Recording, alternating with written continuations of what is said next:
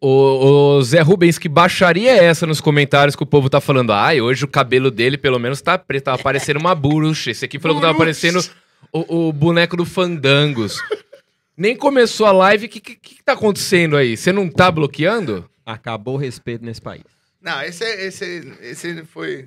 Fala no microfone, ô desgraça. Nem deu tempo do cara comentar. Vou você já trazer tá o microfone fazendo. ruim de novo pra você, hein? Não, não, me deixa com esse aqui, pelo amor de Deus. Salve, salve, seus noias. Mais um Fala Cadabra Podcast, hoje com a ilustríssima presença do meu Chora! querido Mi Vieira, da banda Glória, moleque. Esse é o cara, meu Esse irmão. é o cara, Obrigado esse é o ter cara. vindo, Tamo aí, viu, gente. Mi? É o Porra, cara. mó tempo que eu queria conversar. Meu, eu tava com ele. ansiosão pra vir Foi o aqui. convidado Uh, consegui. mais. Não, não menosprezando, foi o Lógico. convidado mais gente fina na hora de fechar, tá ligado? isso, mano. Ou, vamos, vamos. Que dia? Dia que você quiser. Então vai, então vai. Fechou. Dia 13, vamos. Dia 15, né? É, mano, tem que, Porra. ser, tem que ser assim, né, Barbieri? Nossa, se todo mundo é fosse assim, velho. Esse podcast ia durar É. muito mais tempo. Tamo aí, né, cara? Devia ser, sei lá, no dia do rock, todo dia conversar com ele. aos É, poucos. é. Mas Só gente- falar rapidão dos patrocinadores aqui. Manda abraço. Sempre falo, quer fazer, tem uns caras falando assim, ah, Felipe, vale a pena fazer o seu curso de mágica? Aí depois, no mesmo dia, o cara manda, meu Deus, como que você fez aquela mágica? Pô, faz meu curso, caralho, você quer o quê? Que eu ensine os bagulho o resto da vida de graça pra vocês? Tem o curso lá com as mágicas mais avançadas, que eu fiz na TV, que eu fiz nos Estados Unidos.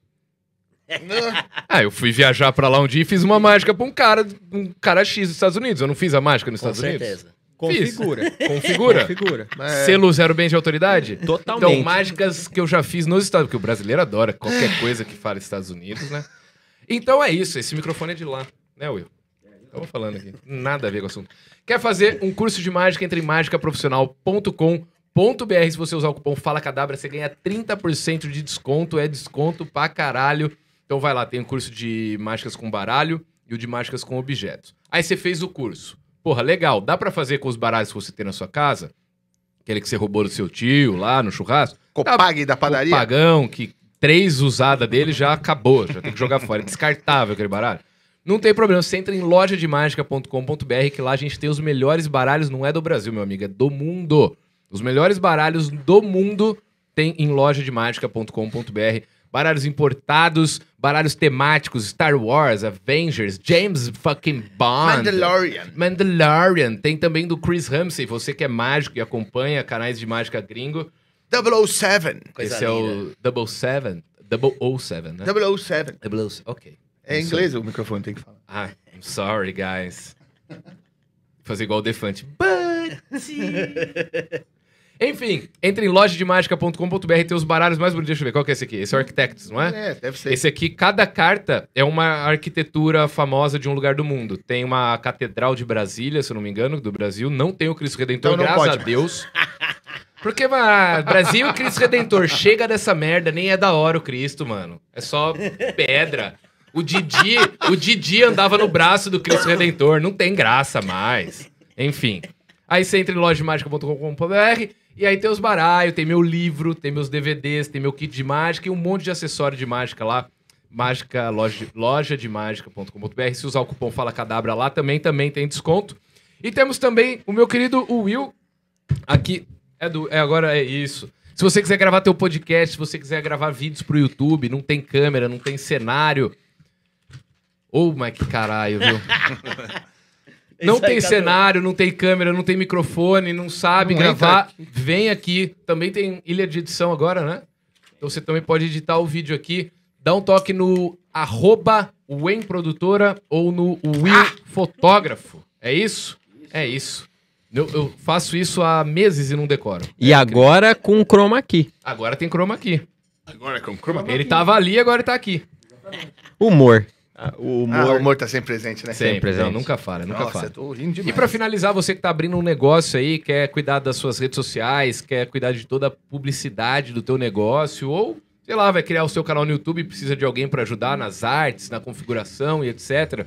Quer lançar seu curso online e não sabe fazer o lançamento, entre em contato com a minha agência de publicidade Backstage Digital, lá no Instagram, arroba Backstage Digital, ou então em bkstgdigital.com.br. Se você entrar no nosso Instagram e ver as artes lá, você vai falar, não, realmente, o bagulho é louco, o bagulho é bom. O bagulho é bem feito. E o, o canal de cortes na descrição. Tá na descrição. Sempre tá lá. Ele nunca sai de lá. Sempre vai estar lá. Toda vez que você entrar, o canal de cortes vai estar na descrição. Lembrando que esse mês é mais um mês solidário aqui do Fala Cadáver Podcast. 10% da renda dos anúncios do YouTube e também do Superchat vão ser doados para o projeto Solidariedade Vegan do João Gordo, que lembrando, não quis participar. Sempre tem a cutucadinha. Sempre, sempre. Ai, sempre. meu Deus. E aí, meu querido? E aí, Seja tudo muito bem? Tem mais... Ai, eu... Opa! Qual que você Opa! esqueceu? O, o mais gostoso. Opa! O mais gostoso. Olha o que você tá ganhando aqui. Você tá ganhando uma tacinha da Olha Periquita. só, muito obrigado, gente. Vinho periquita. que você, inclusive, encontra em qualquer das melhores lojas de conveniência, os melhores supermercados, etc. Olha Esse só. todo convidado que vem aqui toma e Pô, fala: Ah, mano, é muito bom, velho. Não, Muito mas é- obrigado, Não, Barbinha. é bom Olha, mesmo, é é bom sensacionante, cara. Grande O vinho periquita. português já tem aí séculos de história. Ganhar uma meia também deles, Obrigado, hein? que tem Coisa uns linda. dizeres legais aí. E também esse baldinho de pipoca aqui, Amei, cara. Vou usar muito isso aí, pode ter certeza. que tinha uns negócios dentro, agora não tem mais. Muito obrigado. Que por coisa falar, linda. hoje mencionei na academia Vinho Periquita. Estava conversando com o grande personal Jackson. E aí a gente tava falando de, de bebida, eu falei, Jackson, já tomou o vinho periquita? Ele falou, mano, eu tenho uma garrafa lá. Eu tô esperando minha mulher fazer macarrão quatro queijos pra gente tomar. Eu falei, não, Jackson, pega sua senhora, compra uns queijinhos, corta uns queijinhos e toma o vinho, Jackson. Ele falou, é bom. Eu falei, mano, é bom, viu, Jackson? Você vai, Essa foi uma você conversa mais específica. que nem água. Vai zoando. Muito específica. Um abraço pro Jackson, inclusive. Grande periquita. Tem que Grande ser quatro queijos. Tá bom. Tá bom. Quer tomar? Depois eu tomo. Tá Fica bom, tranquilo. tá bom. Que eu vou dirigir depois. Vai né? longe, Ah, vai longe, Que vai longe. Tá bom. Não, senão a gente mandava abrir outra. Não, não, que é isso, tá tranquilo. Vamos lá. Quer começar, senhor Cadu? Bom, não, Felipe, manda ver, cara. Manda, faça as honras. Pô, pode- Comece com a, com a bala. conversa. e daí a gente pega o bonde andando e Vamos vai começar então do começo. Sempre Sim. bom. Aquela mesma pergunta, né? Qual a sensação, zoeira? Não, pelo Essa amor de tarde. Essa vem mais tarde. Tá.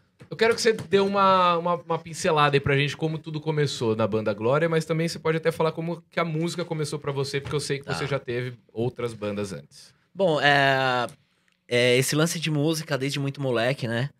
É, a minha mulher costuma dizer que o meu gosto musical é baseado na minha mãe. Eu sempre, sempre escutei muito Alpha FM, né? Que tinha muita música romântica e tal. Então, tipo assim, comecei ouvindo Carpenters. ah, é, é, é toda essa parada bem mais triste, né? O próprio Uhum. Bee Gees que minha mãe ouvia. ah, Stevie Wonder, por aí ia, né? É, Alan Parsons Project, sabe? Essas coisas. Sim. A minha mãe sempre curtiu muito, né? Christopher Cross. Aí eu fui entrando no rock. Eu, eu, eu vi você entrevistando o Cadu um dia, né? Vocês estavam falando do Guns, alguma coisa assim. Aham. E o Guns foi uma das primeiras bandas realmente que eu tive um CD, né? Quando começou o CD, que foi o quê? 91, 92 que começou esse lance de É, CD por aqui aí, no Brasil, por né? aí, sim. Que começou o CD mesmo, É, né? que você ia Eu- numas. Eu meio que não lembro que eu. É, Não consigo fora lembrar dessa. dessa época. Mas assim. que seja nessa época, eu lembro que tinha lançado Lose Your, é, Lose Your Illusion 1, né? E o É, 2, né? Um e dois ao mesmo tempo. Nessa época, meu pai comprou um CD do Michael Jackson, o Dangerous, né? Aí comprou esse do Guns pro meu irmão, que, curtia, que hoje em dia curte samba. Caralho. E aí eu comecei a ouvir esse lance de Guns, achava legal, mas eu me identifiquei muito com o punk, né? Aham. Eu venho da Casa Verde, na Casa Verde teve o movimento ali dos punk Carolina. Então eu cresci ao lado, tipo, do Invasores de Cérebro, dessas bandas, né? Você entende? É, E a é- gente falou com o Clemente aqui, ele Sobre falou, ah, isso, Carolina, ó, é. então, É, lá banca- do lado do Casa Verde. É, Isso. inclusive no documentário, né, do, do- que o Gastão fez sobre o punk no Brasil. Exatamente. Cita muito, né? É, Pancarolina. E aí lá, eu tinha meus amigos do Porto Seguro, que é um prédio que veio muitas bandas. E nesse prédio, cara, nessa época ali de 96 até 2001, o prédio é muito grande. Ali nesse condomínio tem 10, é, 10 torres, É. certo? E ali, meu, tinha os metaleiros e tinha os punks, grunge, Aham. e eu fazia mais parte da galera do punk. Nos metaleiros era a galera do Claustrofobia, que cresceram com a gente. E do outro lado tinha os punks, que é dos rockabilly. Eu sempre me identifiquei mais com esse lado do punk rockabilly, né? aham. E aí comecei tocando rockabilly, toquei numa banda que chamava The Crentes. The Crentes. É... o The- Mano, Clemente falou dessa banda. exatamente. Falou o- verdade, o The a verdade. Crentes tem uma história muito boa. Luiz Ted, um beijo pra ele, que é um... O cara me ensinou muito no rock. Ele que me apresentou o Didi Allen ali em 97. E, porra, Esse- achei o máximo Didi Allen comendo merda. É, máximo, jogando nos outros, né? Nossa, cara, que, que parada linda.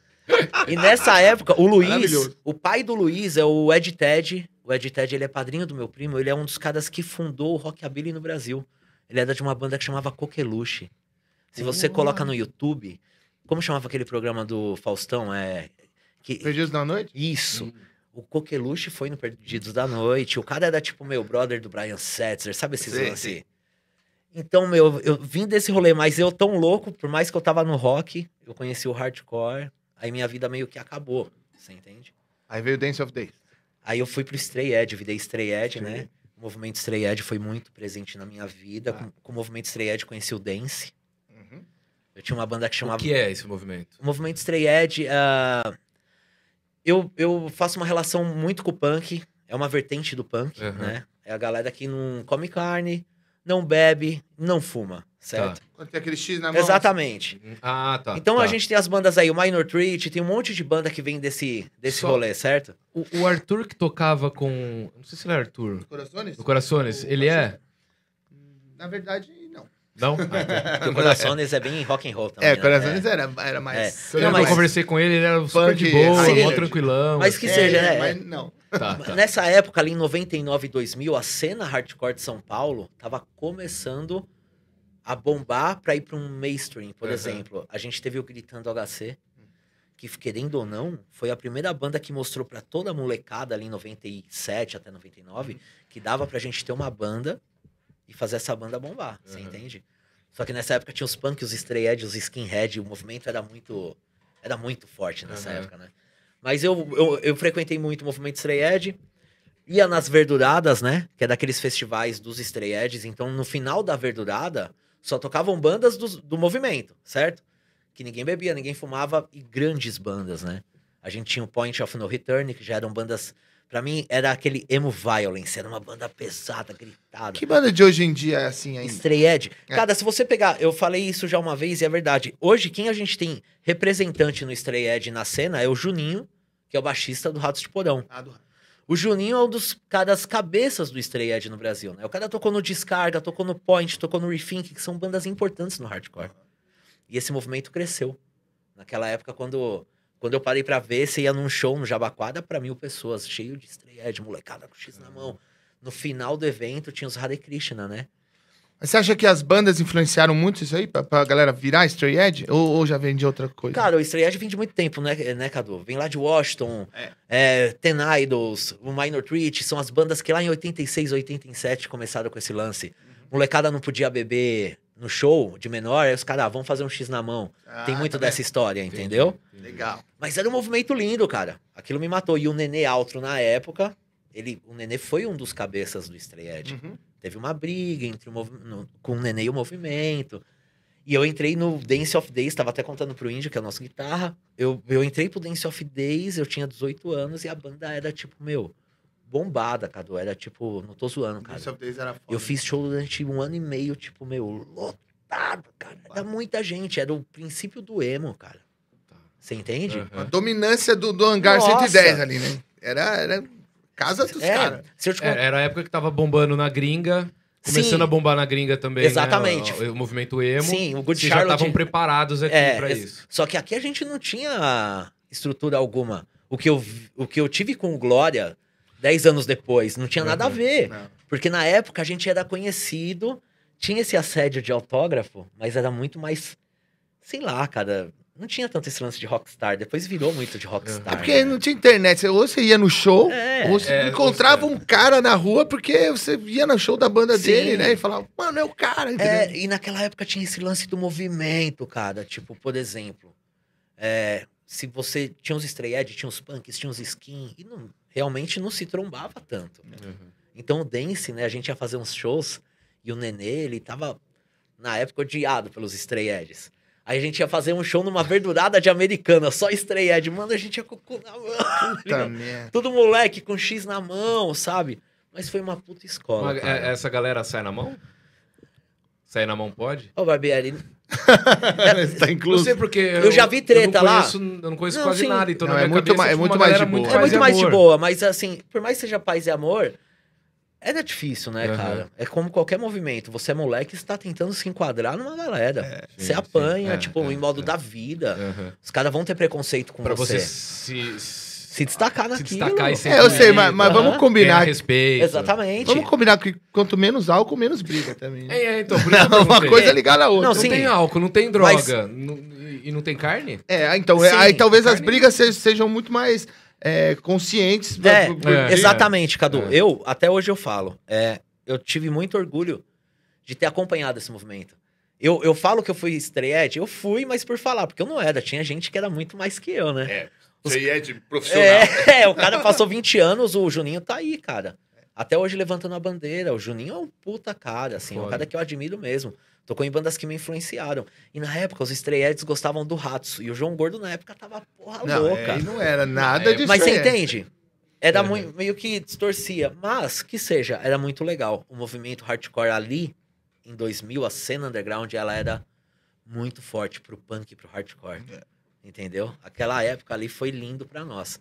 A partir daquilo, eu comecei a ver que as coisas dariam certo. Pô, toquei no Dance, a banda era famosa, tá bom. É. Saí do Dance e montei o Glória, né?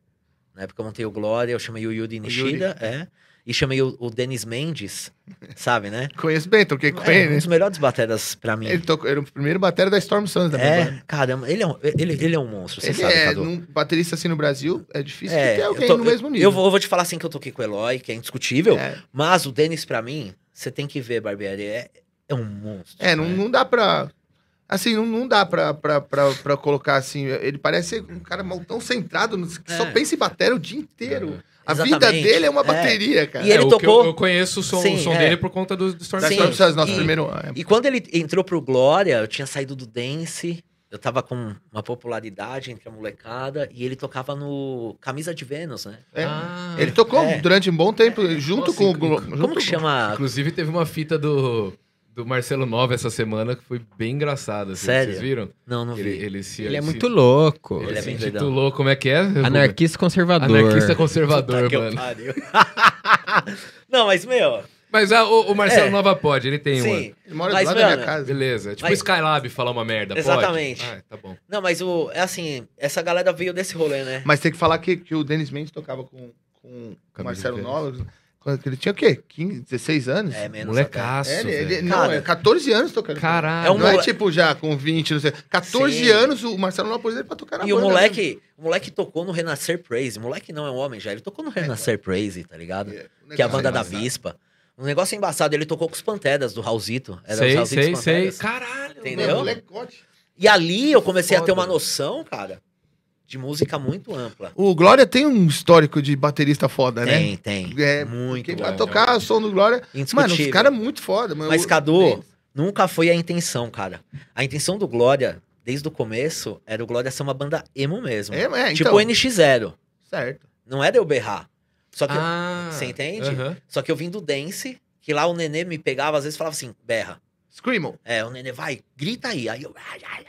Você ia pegando a manha, né? Moleque, né? é. 18 anos. Cara, ainda bem, porque vocês se destacaram muito por conta desse diferencial Exatamente. também, né? E na época eu já queria uma outra parada tal. Não, aí eu lembro que o Johnny, que era o baixista, ele já saiu do Glória, passou pelo Black Days Monte Banda. Uma vez ele falou assim pra mim, cara, a gente tinha começado a colocar o Screamo, né? É. Ele falou, vou falar uma coisa pra você. Isso é um caminho sem volta. A gente começar a berrar agora em de 15 músicas, berrar em 8, 10, já é um caminho sem volta e a banda vai ficar muito pesada. É. Aham. Não tem como você Você fazer uma como é. base emo É. e o cara gritando lá. Se não tiver uma, umas Sim. afinações baixas. É que eu tudo. sempre, eu sempre fui muito xixizão, assim, tipo de pop. É, né? Eu sempre vi o rock como uma forma pop. Eu Uhum. tô sendo sincero. Tem, Não, ca- tá tem gente que me odeia por isso, mas, tipo, eu sempre vi o rock assim, porra, eu quero ser uma banda grande no underground, mas eu quero ir pro mainstream. Certo. Sempre foi uma ideia minha, Uhum. Tá ligado? Que eu sempre tive isso aflorado em mim. Uhum. Porra, eu via o Green Day bombando, eu via o Racing de bombando, eu via. Pô, por que, que eu não posso estar igual aos caras? Você entende? Só que a gente mora no Brasil. e aqui é uma desgraça, É. né? Mas eu não sei, ô, Mi, porque a partir do momento que você queria. Você ia ser um caminho que ia ser outro NX0, vocês viraram o Glória. Vocês foram para um caminho que Exatamente. você fez toda a diferença por, É. por causa do dance e, Exatamente. e com o seu vocal Vocês cultural ali, né? Pavimentaram. daí, Exatamente, sim. É. Mas na época aí, mesmo falando do NX, qual que era o lance? O Glória e o NX, eram é, duas bandas muito juntas, né? Porque assim, nesse condomínio que eu falei, eu morava no sexto andar, no 61. O G, que é o guitarrista do NX, morava no 71. O Diego, vocalista do NX, o Di Ferreiro, morava num outro prédio, que era o Barra, no mesmo condomínio, Agora entendeu? na minha rua. Caralho. É, ele tá morando na sua rua? Mora na minha rua com a, Com a- com a Isabeli. E a gente morava tudo nesse condomínio. E aí, quando eu comecei o Glória, eu já falei pro G, ele tocava em todas as bandas minhas, eu falei, você quer tocar no Glória? Ele, lógico, tal, pesado. Cara, aí, aí qual foi o lance? Quando eu comecei o Glória, que eu conheci o Yuri, eu vi que ele cantava muito bem, né? Foi numa festa de 15 anos, até pra contar rápido isso. Uhum. Eu, numa festa de 15 anos, fui cantar com uma banda de uns amigos do, do meu prédio. Eu tava no dance, né, tal. Aí os moleques, ô, dá pra você cantar com a gente? Porque o nosso vocal não dá hoje. Eu falei, beleza. Aham. Aí eu fui, cheguei e vi o Yuri, né, bonitão japonês, né? Japinha Ele é tipo, ele é tipo Vili Valo japonês. É, né? ele Você é. entende? Aí eu falei, caramba, cara. Elegante. É elegante. Aí eu olhei pro moleque e falei, mano, você canta muito, vamos montar uma banda. Aí ele falou pra mim, eu tenho uma banda já, chama NX0. Uhum. Caralho. Aí eu falei, caralho, beleza. Eu falei, vamos fazer o seguinte, eu tenho contato. E você tem talento. Você traz seu talento pra mim, eu te levo o meu contato. Eu ajudo a bombar a sua banda e você ajuda a bombar a minha banda com o seu talento. Ele falou, beleza. E nessa a gente começou a fazer Glória NX, cara. Foi a banda que eu mais dividi palco. Eu lembro de, de Gloria NX quando, quando eu penso em My Chemical Romance e The Use It.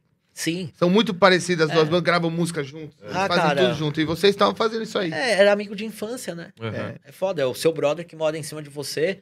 O G, né? O G era um louco, cara. Tipo, sempre foi um maluco, assim. Às vezes eu saía na janela e aí eu olhava pra cima, caindo uma água, tava ele mijando em cima de mim, assim. tipo, moleque, tá ligado, mano? Ele era meio metaleirão, né? É, ele, não, ele era muito mais não. metal, não?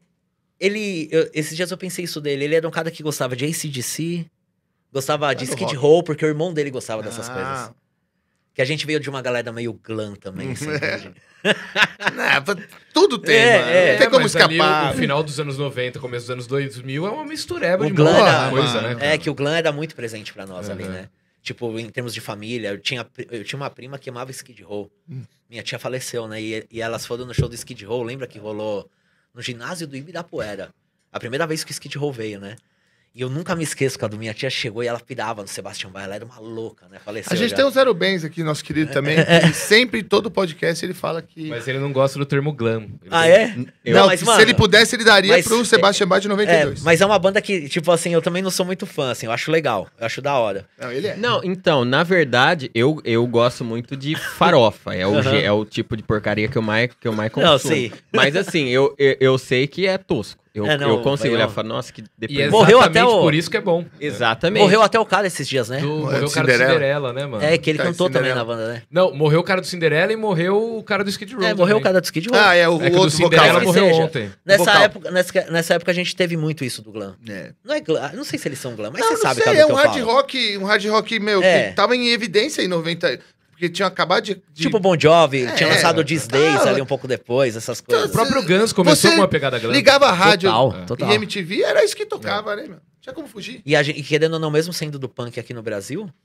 a gente tinha mais acesso a essas coisas. Porque essas coisas já vinham de gravadoras. É. Era Giffen, era não sei o que lançando essas bandas. Isso aí, Tinha investimento, caralho.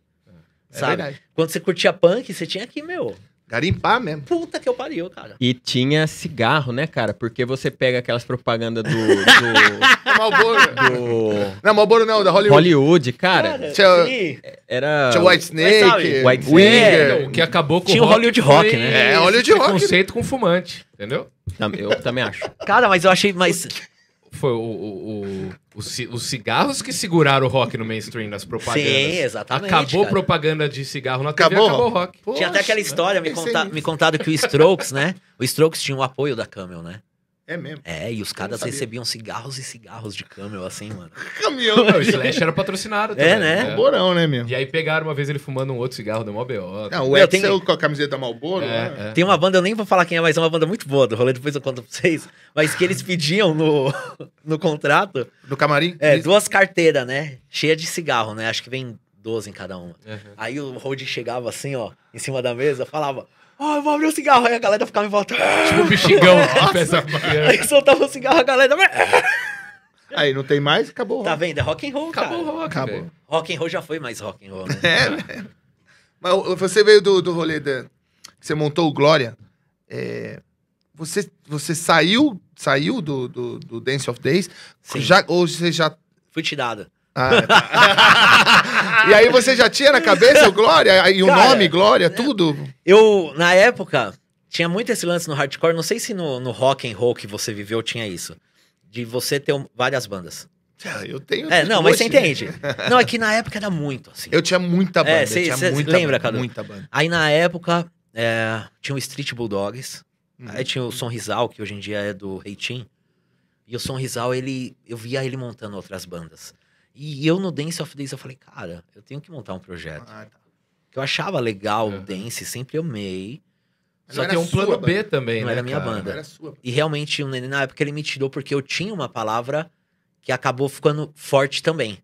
Ele era o cabeça da banda, tô jogando na real. É lógico. Ele era o cabeça da banda e eu comecei a entrar no esquema, pô, a gente tem que fazer isso, tem que fazer aquilo. Porra, cara, na época ninguém tinha dinheiro. Eu não vou mentir, eu venho de uma família estruturada.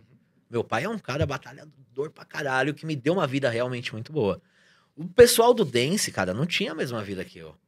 Era bem Porra. mais. O Cello, que, é o, que era o guitarrista que saiu, eu sempre falo pra ele, eu falo, cara, eu fiquei com, eu consegui bombar o Glória, ficar famoso, mas você conseguiu ter uma vida melhor. O Cello, mano, saiu do Itaim Paulista e montou estúdio. O cara viaja o mundo, você entende o que eu tô falando? Os caras conseguiram muita coisa, mas na época era rolava muita treta com o Nenê. Por causa disso, tá ligado? Aí que seja, eu comecei a bater boca. Aí o Nenê me tirou. Me tirou. Uhum. Chorei pra caralho. É, exatamente. Chorei demais. É senão eu não te escuto. Tá bom, tá. Abri a boca, chorei, emo que só, opa.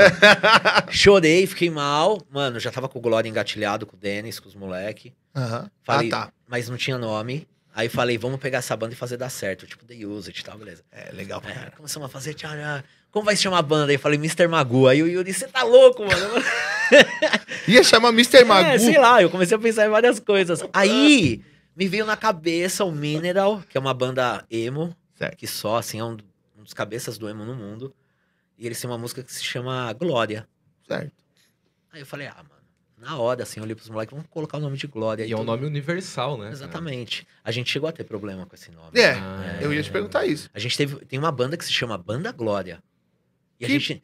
Mas daqui? Que é gospel, que- que Não, que é uma de- banda de samba. Samba de gafieira. Boa pra caralho. Putz. Uma baita de uma banda. Aham. Só que não teve briga com eles. Por quê? Porque eles são banda Glória. A gente é Glória. Quem... Mas não teve coisa tipo religiosa? que Não, acharam? quem que brigou com nós? O Hotel Glória do Rio de Janeiro, cara. Ah, mano. Mano, que é o hotel mais Que top, ver, né? velho? Porra, cara, aí os caras brigaram com nós na época do Bonadio, aí tipo, mano, ganhamos o nome. O nome é nosso, não, Uhum. não tem Mas, problema. Mano, o, o esquema, tipo, não tem nada a ver o que, que vocês fazem. Uma banda É, é. com um hotel. Um Uhum. hotel. Mas foi bem isso, foi nesse esquema. E é aquilo, né, Cadu? Começamos, pro Glória dar certo demorou. Pra rolar um. Que ano que foi esse start do Glória 2000 e o quê? Dois. Ó, eu comecei com o Glória em 2002. Pro Glória dar certo, quando eu olhei e falei, putz, bombou, foi 2007 que eu vi que tava diferente. Aham. Porque a MTV já tava vindo atrás de Tá. nós. O NX tinha assinado um contrato com o Rick. E quando o NX assinou com o Rick, o Rafael Ramos, da DEC, me É. ligou e falou, quero assinar com o Glória. Tinha essa rixa de deck com o Bonadinho, né? Até hoje. Fizemos uma reunião com o Rafa na época. Eu amo o Rafa, já tive muita treta com o Rafa, assim. Não treta de mão, nada. Desentendimentos. Mas na época o Rafa chegou, mano, e falou assim: eu quero que o G fique no Glória. E o G já tinha assinado com a Universal com o Rick. E o Rick, mano, fazendo os moleques, uma baita produção. E não dava pra ele ficar nas duas não bandas. dava. Aí o G teve que sair do Glória. Aham. Aí a gente ia assinar com a DEC. Aí o Rafael falou: vou assinar com o Glória, me traz uma pré, umas cinco músicas pra assinar com vocês. E eu conto isso, em todo lugar tem que contar. E aí eu cheguei, fui pro Rio de Janeiro, como chama Volta Redonda. Aham. Tem um cara que se chama Marlos Vinícius. Um beijão pra ele. Ele é baixista do 1120, sabe o Sei, 1120? sei. Esse cara é um monstro. Foi ele que tornou Glória pop. Certo. Por quê? Sabe o Strike do Marcelo? Aham. Eu sou, Ah, amigo, o Bruno Graveto vai estar aqui Sim. semana que vem. eu sou amigo do Marcelo desde criança. Aham. Desde criança mesmo, assim. É tudo do condomínio, toda essa galera. O Marcelo, eu sou amigo dele, aí a gente voltou a se ver depois de velho. Ele falou, mano, eu tô com uma banda que se chama Strike. Aí o Marcelo me mostrou Strike, eu falei, puta, foda, um puta hardcore mó pop. Aí ele, quem produziu foi o Marlos. Você entende essas coisas? Uhum. Aí a filha do Marlos, a enteada do Marlos gostava de Glória. E convenceu ele. O Glória é foda. Ele falou: Meu, vem pra Volta Redonda. A gente vai gravar no estúdio aqui de graça. Vamos gravar pré de vocês. Vocês saem daqui e vão pra Deck Disc. Volta Redonda da Barra é umas três horas, né? Mano, a gente gravou a pré. 2008. A gente saiu chorando, assim. Cadu, juro, mano. Cinco moleque num carro chorando, ouvindo a banda. Tipo, nossa! Pela Vocês pri- gravaram e foram ouvindo no Não, carro até chegar assim, lá. Pela primeira vez, fodeu, rolou, mano. Tá pop, vai bombar. Chegamos na deck. A gente foi pra casa dos moleques do Strike, que eles moravam na Barra ali, bem na frente do Shopping Downtown. Aí chegamos no Rafael Ramos, fui lá na deck, toquei a campainha e ele não atendeu. E ele não atendeu. Ficamos duas horas na chuva. Aí, cara, ele atendeu e falou: pode subir. Quando a gente subiu, mano, ele sempre me tratou mal bem. Ele tava putaço da vida. Devia ter tido algum problema familiar, algum problema no estúdio. Pegamos ele num dia péssimo, assim. E vocês no melhor dia de todos. Aí, mano, a gente sentou, ele pegou o CD do Glória, colocou naquele som da deck, que é um baita estúdio. Puta estúdio. Ele colocou o Glória ali, meu. Glória veio com tudo. Nunca tinha ouvido Glória daquele jeito, juro pra você. Ele ouviu as cinco músicas e ele ficava assim. Aí ele virou, acabou as cinco, ele virou, olhou pra nós e falou: Que que vocês estão me olhando com essa cara, bicho? Vocês acham que eu vou assinar com vocês? Não vou assinar nenhum contrato, não. Tô cheio dessa porra de rock. Meu, e aí quebrou a nossa cara assim. Eu falei: Não, Rafa, tá tudo certo. Ele, a banda é muito boa. Vocês são foda, eu sei disso. Só que eu não tô com essa paciência. Não quero ficar gravando guitarrinha de metal. Quero gravar dub, o Amy Winehouse, não sei o quê. Ele ficou falando umas loucuras. Aí a gente, não, beleza, beleza. Aí a gente foi embora. Puta. Na chuva, morremos, cara. aí ele voltando. chegou ainda. Aí tinha uma música que a gente. que eu piro. uma tem uma música do Glória que o Marlos fez, que se chama Tudo Outra Vez. Bombou esse som, eu amo. Aí, antes de ir embora, o Rafael Ramos falou assim: E essa última ficou uma merda, parece biquíni cavadão. É, pra, pra finalizar o bagulho. Aí eu. tampa, né? Putz, beleza. Aí ele faz o Fatality. seguinte. Aí ele falou isso, cara. Ele falou: faz o seguinte: pega esse CD, leva pro Bonadio, vai lá assinar com ele. Tá bom. Eu não fiz isso. Ah, pensei que. Não. Eu faria tranquilo. Mas sabe o que, que aconteceu? Aí passou uma semana, a gente teve que voltar pro Rio pra tocar no Circo Voador, com uma banda que chamava Rufio. Sei.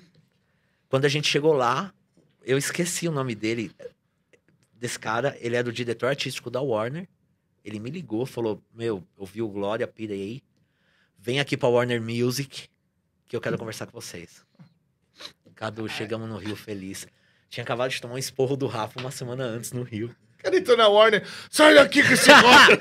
Não, entramos na Warner, ele pirou, pirou, achou Aê. foda. Assinamos um pré-contrato com a Warner. Aí a gente foi pro Toca do Bandido, aquele baita estúdio porra, do Tom. Capone. Capone. Tem 100 guitarras, sei lá, tipo 50 baixos, sabe? Uns lances assim. Aí a gente gravou lá.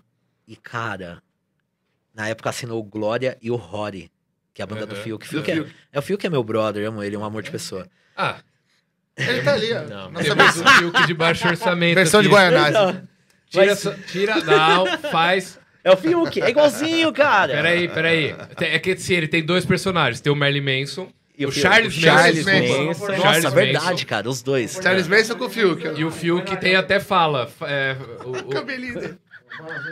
Fiuk Manson. Fiuk, você tem um minuto pra dizer pro público porque você tem que ficar na casa. Mas é, tá contando já, Thiago? Mas você mas explicou, eu preciso. Thiago, eu Tá preciso. contando, contando. Já tá Não, mas contando precisa já. voltar. Não, já tá contando já. Gente, eu ando de carro, eu preciso de dinheiro. Eu faço. Como é que chama aquele negócio que ele faz? lá? Acabou, obrigado. Fiuk. Cigarro. ah, o do cigarro é bom. Mas que seja. Mas, mas assim, cara, é, tem uma coisa muito interessante no, no, no Glória, que é o seguinte. Eu, infelizmente, quando vocês estouraram, eu tava louvando o Deus Metal. Sim, Então sim, eu legal. ficava, sim. "É, não, Normal. Não posso gostar disso.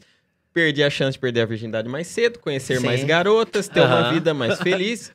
Mas aí, cara, é quando eu tava conversando com as pessoas, assim, do meu, do, do meu convívio que, que curtiram Sim. a época, vocês foram a única banda que teve 100% de aproveitamento. Tipo, foi, foi uma banda que todos eles, tipo, ah, eu não gosto tanto de Fresno. Ah, Glória, todos gostavam. Que legal, cara. Era todos unânime.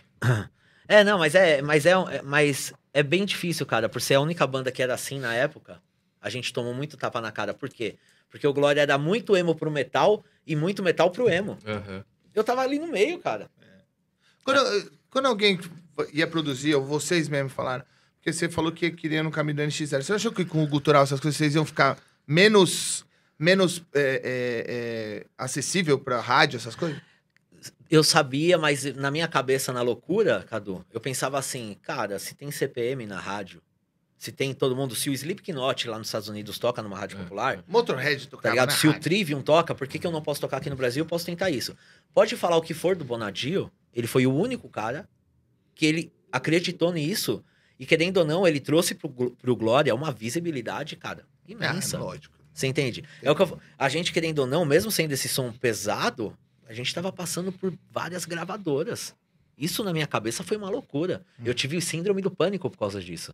Porque eu sonhava com essa parada, tá ligado? De pegar um CD, tô sendo sincero, e ver, viver ali no canto o selinho, Universal Music, Ah, Deck Disc. Era um sonho de moleque. Você entende? Aí imagina quando você vê sua banda tá dentro da deck, tomando um puta come de rabo. Aí sua banda vai pra Warner, Warner. que os caras chegam e falam assim, ó, a gente vai assinar o contrato com vocês, só que o contrato vai pra Miami. Então lá em Miami eles vão analisar o contrato, eles vão te mandar. Aí chega um contrato, Barbieri, que tá escrito assim, ó, você não pode andar num carro fora de circulação. Bicho, se você tiver um Uno, foda-se. Você não pode andar no seu Uno. Artista made, gravadora major, É. supostamente não não pode. sabia É, você quer fazer tatuagem? Você tem que pedir pra gravadora uma permissão e mostrar quem é o tatuador. Você entende? Ah. Na Warner, na Warner, juro pra você, foi assim. É. Entendeu? É difícil, mas assim, cada gravadora é com jeito. A Aham. Universal já não era assim. Aham. A gente foi pra Warner, ficamos na geladeira. E quem tirou a gente da geladeira na Warner Music foi o Rick Bonadio, cara. Aham. Ele tirou nós da geladeira. Entendi. Então a Warner pegou e vocês ficaram meio ali engavetados. É, ali. porque os caras chegaram em mim e falaram assim: toda gravadora faz isso, a banda tá bombando, aí o cara chega e fala: vamos fazer um pré-contrato. Ah, é? Um pré-contrato de quanto Que- tempo? Por que pré? Porque o pré-contrato, ele disse- travar das outras. Entendi. Pronto, É é concorrente. isso. Entendeu? Entendi, O entendi. Glória tava bombando, um monte de gente tava de olho em nós, porque assim, chega um momento no underground que não tem pra onde você ir. Uhum. Ou você vai pro mainstream, dá certo e se, ou se ferra, ou você fica no underground a sua vida inteira. Existe essa possibilidade, a gente sabe. É claro. E, e tem que ser respeitado. Tem banda que acha legal continuar no underground. Aham, aham. Só que na época a gente, na geladeira, os caras deram um pré-contrato de seis meses. Em seis meses a gente não podia assinar contrato com nenhuma outra gravadora. E eles não iam fazer nada. Aí não assina. Aí que aconteceu? o time. Quando... Os caras os cara botam uma trava no teu pau pra você não comer ninguém. Exatamente. É Aí isso. quando passa seis Exatamente. meses, passou seis meses, o cara me liga. Ô, tudo bem, então, lá em Miami não assinaram o contrato. Vocês vão ter que ficar mais dois anos de pré-contrato. Aí eu falei, dois anos? Cadu, liguei pra banda toda, falei, gente, desencanem, não tem mais Warner. Ah, por quê? Porque a gente vai pra geladeira, todo mundo ficou bem mal, né? Tinha passado pelo lance da deck, depois a Warner. Pô. No outro dia, peguei meu carro, fui na casa do meu ex-produtor, que era um, um cara que foi um grande amigo meu na época, o Thiago. E eu tinha acabado de ter uma síndrome do pânico monstra. Eu não podia olhar o céu porque eu achava que a lua ia cair em cima de mim, cara. Eu não conseguia, Cadu. Cadu, Que brisa. brisa, cara, tá ligado? Muito louco, né? Tinha usado tudo. Lua ia cair. é, já tinha usado tudo, sabe? Tinha misturado muita porra junta e acabou gerando uma, uma síndrome do pânico. Aí o que acontece? É, criativa, pelo menos. Sim. Porra! Aí eu tô saindo da síndrome do pânico, chegando na casa do Tiagão. Aí ele pega um prato de comida, ele não tinha paciência. Pega um prato de comida, vai passar isso aí, tá tudo bem. Foda-se. É, Pega o arroz feijão. isso. Foda-se que é o Warner. Faz uma dieta da lua. Não, cara. E, e eu desesperado. E ele falou assim: foda-se que a Warner não vai mais assinar. Alguém vai assinar essa bosta, tá bom, mano? Eu coloquei a primeira colherzinha na boca e tocou meu telefone. Aí eu, alô? Aí, oi, Mi, tudo bem? É o Rick Bonadio. Aí, ó. Ah, já ligou? Ah, É, boa. não, aí, aí eu fiz assim, ó. Ha. aí ele, porra, cara, acho a banda muito boa. O Lucas do Fresno e o G falam muito bem de você. E eu queria que vocês abrissem. Aí eu falei, é ele mesmo, né? Eu queria Abriu que. o show é, do, do, do Fresno. é, ah, beleza, vamos abrir sim o show do Fresno. Eu queria assinar um contrato com vocês. Vamos fazer uma reunião? Vamos. Essa semana eu tô aí. Ele, não, agora. Oxi. Cara, No meio da crise. é, como assim agora? Agora. Fala pra banda inteira vir aqui. Duas horas aqui, era 11 da manhã. Eu queria ter esse Lá no pau. Midas. Lá eu no queria Midas. muito Lá no ter Midas. esse pau. De É. falar as coisas pras pessoas. Ah, não, Agora. Não, não, não. Não é eu vou fazer. Eu quero agora. É. Tenta fazer com zero bens. Ô Zé Rubens, Oi. Não, mas isso é um, é um eu nível quero, foda. no dia 15 de setembro, Ah, sentado aqui na minha frente pra, pra gravar com a gente, o Chimbinha. O Chimbinha. Acabou. Já Já tá considera feito. Então tá bom. Mas, meu, nesse nível. Vocês estão anotando aí, né? É, mas, mas chegamos, assinamos, falamos com ele, ele viu uma brecha lá no contrato da Warner. A gente não tinha empresário, a gente tinha gravadora. Aí a gente assinou com o Rick como empresário. Ah, e podia fazer isso? Aí a gente esperou o pré-contrato acabar. Aí o Rick falou assim pra mim, nunca me esqueço, falou, ó, esse cara vai te ligar todo dia. Ele vai te procurar até no inferno, não atende ele. Cadu era todo dia, mano. O Toda cara- hora. O né? cara do Rio ligando de mil telefone um dia eu atendi. Ele, pô, meu irmão, já tô sabendo que tá com Bonadinho, caralho, não sei o quê.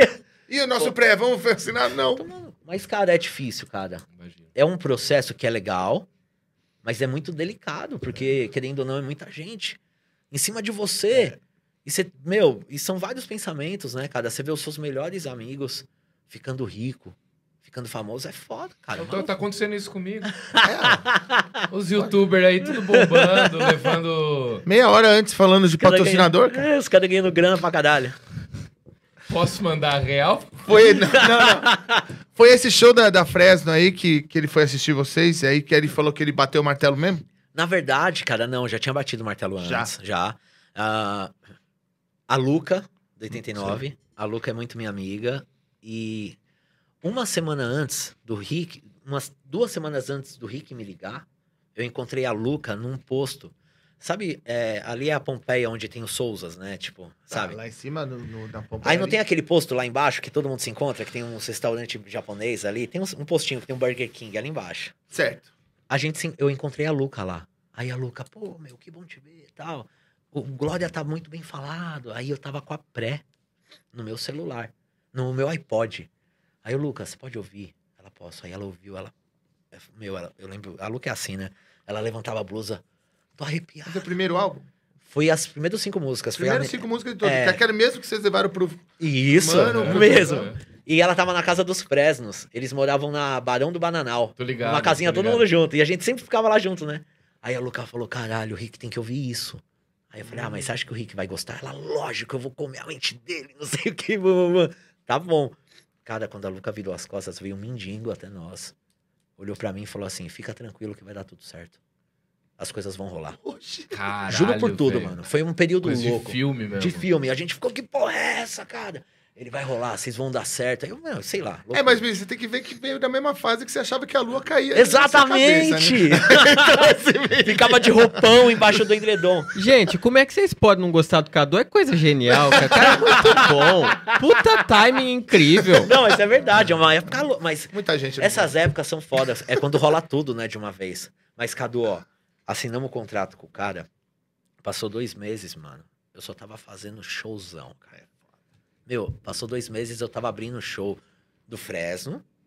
Numa semana, no Espaço das Américas, lotado. Passou um mês, tava fazendo Glória, Charlie Brown Jr. e NX0 Caralho. no Espaço das Américas, lotado. Chorão, mano, doidaço, puta fase louca, sabe? Ah, E o Rick, querendo ou não, ele deu pra nós uma parada que eu nunca imaginei, uma puta estrutura. Então era assim, era tipo, três assessor, era dois caras que faziam televisão, era dois caras que faziam rádio. Você entende? ele cuidava dos artistas. Pelo amor né? de Deus, cara, in- indiscutível. O Glória, é, uma vez alguém falou que a gente foi a última banda que assinou no esquema gravadora. Sabe? Que era tipo. Quando a gente assinou com o Rick, o Rick colocou a gente dentro do Midas durante um mês Uhum. pra fazer a pré. Cadu, das 10 da manhã às 5 da tarde. E feliz da vida. Acabava o ensaio, tinha o Newton Balone, que era um cara que trabalhava lá, um amor de pessoa. Ele queimava um CD, dava pra nós mi- mixadinho. O Rick dava comida pra nós. A gente comia no ensaio, tinha bolo, pão. Re- Você entende? Uhum. Passou esse tempo, o Bonadil falou: Ó, vamos começar a gravar tal dia. Quando chegou, meu, tinha todas as revistas pra fazer, sabe, é, matérias, não sei o quê. Uhum. Indiscutivelmente, por mais que sim, ele tem um lado que eu sei que muitas pessoas não gostam, pra mim, como pessoa, eu dei super certo com ele. Uhum. Ótimo. Uhum. Sabe? Tipo, super certo. É. Você entende? É um cara legal. Cada um tem a experiência diferente, Sim. né? É, não é, é. todo mundo a mesma coisa. Não, Às vezes não, não. deu certo. E aí, onde, quando começou a entrar a MTV nisso?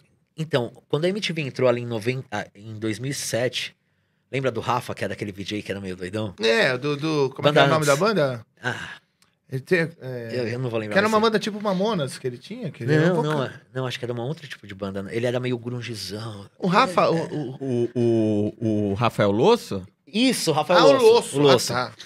O Losso começou a dar um apoio pra nós. Ah, é o... Aí a gente. Aí na época que o Rick, que assinamos com o Rick, meu, aí foi tipo MTV na veia. Então, tipo, mano, toda semana a gente tava na MTV. Gravando o Top 10 MTV. Ah, aí, bom. Aí o Rick, meu, o Rick me conseguiu muita coisa foda pra nós, assim, pra mim.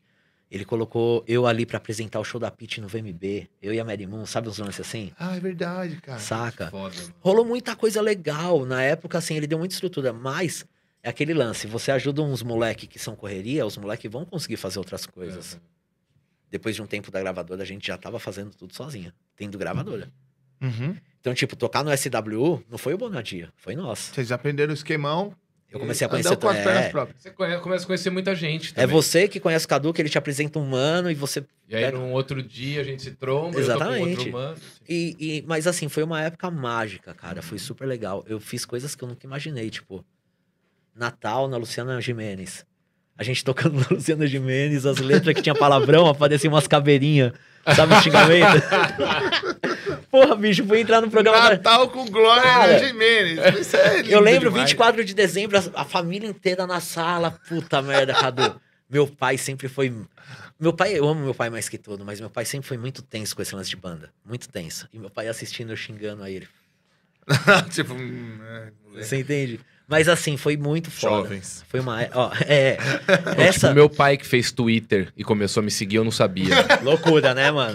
Graças a Deus meu pai não fez, senão eu ia morrer, velho. não, e eu falo de coisas lá que meu pai jamais imaginaria. É, eu vou te falar que eu me acho muito louco. Tem meus amigos, o índio, a galera fala que eu sou louco.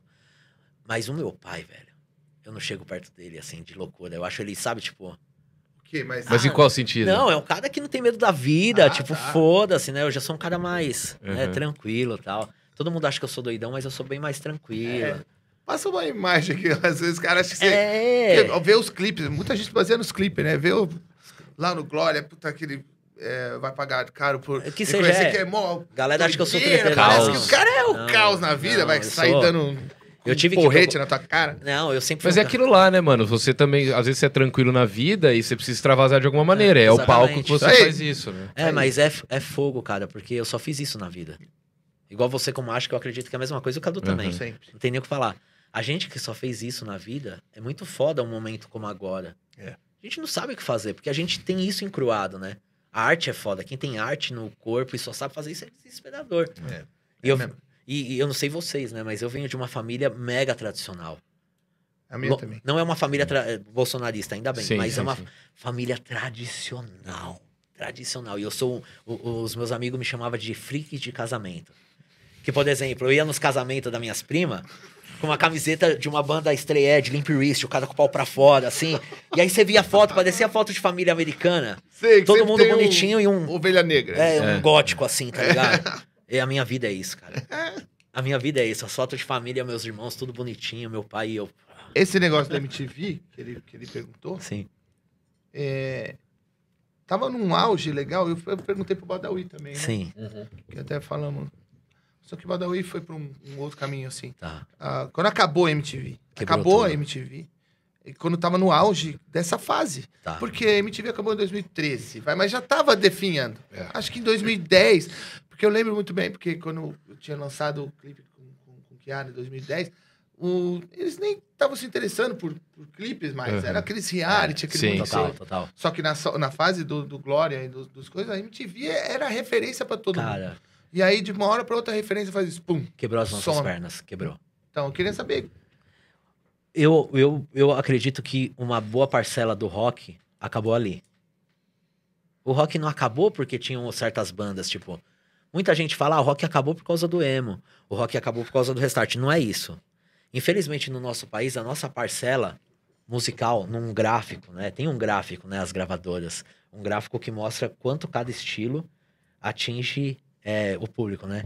Você vai ver o do rock, cara, dá dó, mano. É, sério. foda. É tipo 2%, 3%, enquanto você vê a, a música gospel com 70%. O sertanejo é pequeno no meio, cara, se você vê.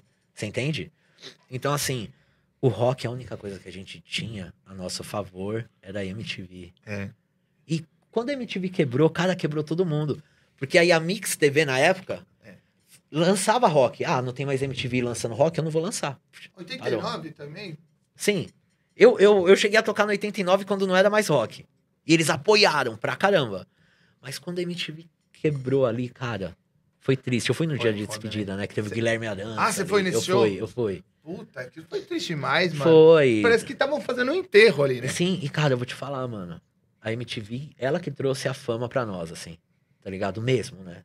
De- da galera conhecer. Em qualquer lugar que eu vou do Brasil, se alguém me reconhece, falava, putz, via vocês no top 10 da MTV muito, sabe? Mas quebrou, Cadu, infelizmente. Foda, né? E sabe o que é pior de tudo? Ela, a MTV não só acabou, porque assim, emissoras acabam, rádio, canal no. YouTube, bandas, mas tem o, o registro disso tudo. Exatamente. O da MTV não tem. Não tem. Você não tem o registro das coisas que, que foram na MTV, que tá tudo parado É, no- lá né? na, na- acho Que que tá foi- na Abril, é, sei lá. lá né? na Abril. Tá tudo lá também. parado. Muita coisa. Eu tudo, tenho- tipo, coisa- coisas do chorão que É. ninguém nunca mais viu, tá Sim. tudo lá parado. O Solar veio aqui e contou isso.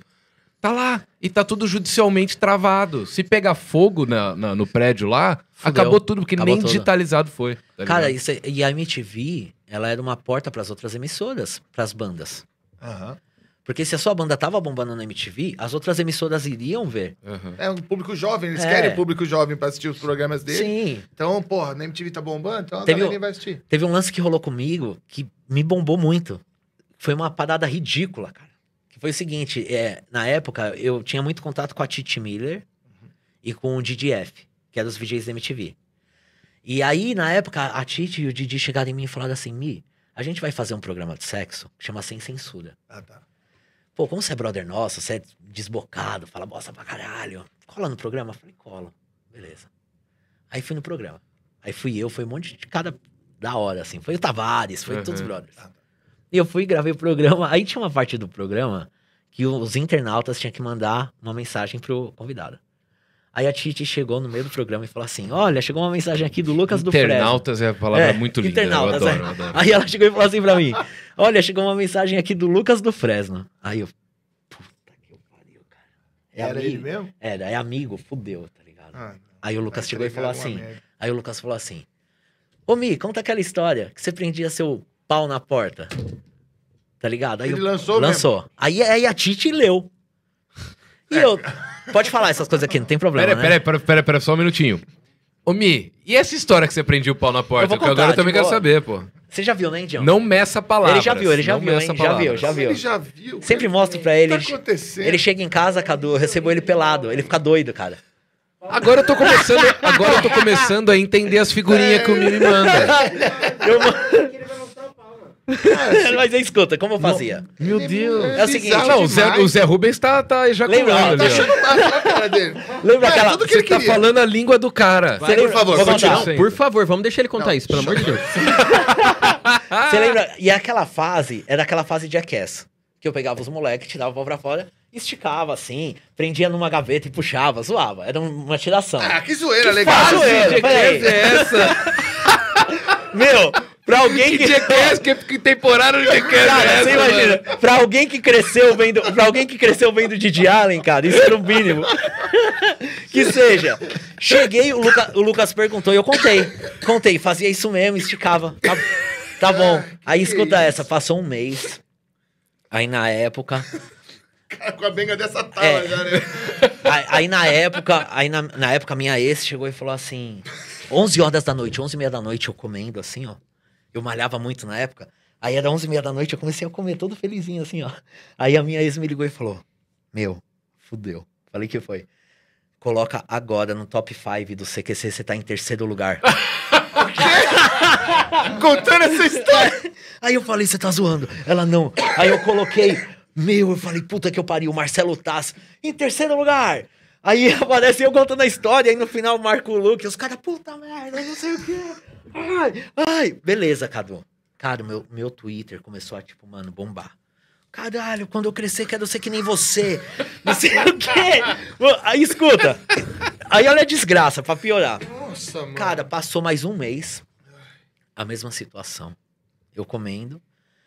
Aí me ligou e falou: Meu, Tudo acontece quando ele tá comendo. Vocês Escuta percebem? só. verdade. Aí, O Ronaldinho liga, você tá você comendo? aqui rapidão? pra ver aí se o YouTube vê meu aí canal. quebrou, não. lá. Aí escuta, aí ó, seguinte. Come o Zé Rubens. Aí foi o mesmo lance, coloca. Peraí, peraí, gente, vai ficar melhor. Aí coloca agora, meu, você não sabe quem tá falando de você. Eu falei, quem? O Jô Soares, do seu Ah, Tá no show, mano. mano. O que que aconteceu? A Titi Miller foi no Jô, dar uma entrevista. Contou a história. Aí a Titi Miller sentou, Cadu, você tem que ver isso na internet. Mano, tem até hoje. A Titi Miller sentou assim, ó. Aí o Jô fala assim, Titi, você tem um programa de sexo que você ouve muitas coisas inusitadas. Conta uma história, a melhor história que você ouviu. No, meu, primeiro bloco. Aí a Titi Miller fala assim, Mi, me desculpa. Como é? Tem um cara que é o Mi do Glória, que ele foi e tal, e ele fez isso, meu. O Jô ficou Começou. doido. O Jô começou a chorar de rir, o Bira. E o Jô falou: esse cara tem que vir aqui fazer isso na minha frente! Dá o nome dele! Esse cara é um gênio! Não sei o quê. E, cara, eu pensei que ele ia me chamar pra fazer isso ao Ah, vivo, ele não é? me chamou, cara. No. Mas, cara, isso aí, depois que o Jô Soares falou, cara, eu ganhei, tipo, sei lá, 50 mil seguidores no Orkut. Twitter. No Twitter. Twitter. Mano, e a galera no mesmo esquema, Cadu. Mi, você é ídolo. Quero ser como Meu você. Deus, quando cara, virou uma lenda, né, velho? Você virou uma lenda Né? urbana. E aí, quando eu conheci a, a, a minha esposa, eu contei pra ela, né? Porque eu já tive que contar, né? Porque ela não viu. Melhor descobrir ela Ela por você, né? Ela conta isso. Passou duas semanas de namoro, assim. Eu falei, tenho que te contar uma coisa. Eu já, já fiquei em terceiro lugar no CQC por causa E do o meu- jogo gosta de mim. Puta que o pariu, cara. Mas essas, essas coisas Ela casou mesmo assim. Mesmo assim. Ah. tá comigo até hoje. Eu também casaria com você mesmo assim. Depois Mais dessa ainda. história, meu. Deus. Mas, Ah, mano, alguém, alguém. Aê, quem tá- quer casar com você agora aqui, ó? o, o homem é bom, né, Zé Aprovou, Rubens? aprovou, aprovou. Que que é isso? Só mostra a camiseta aí pro pessoal. Quiet Riot. Meu Deus do Madonna, céu, cara. Parece um abadá, mano. Essa é clássica, hein? Ah, você é você, ó. Mano, Não quero conversar com falei que parece É. abadá e ficou bravo. Mas, meu, mas foi nessa base aí. essa é a história do meu. Cara, essa história é a melhor, velho. Você contou isso no outro- nos outros podcasts? Não, cara. Aê, Aí, mano. corte exclusivo, Zé Rubens. Oi, encomenda alguma coisa no iFood pra ele comer aqui, pelo amor de Deus. Não encomenda não, que o iFood não quis fechar com nós. Caramba. Não, mas... Não, Agora não fecha mesmo. é muito sentido, né, Eu tô, cara? eu tô...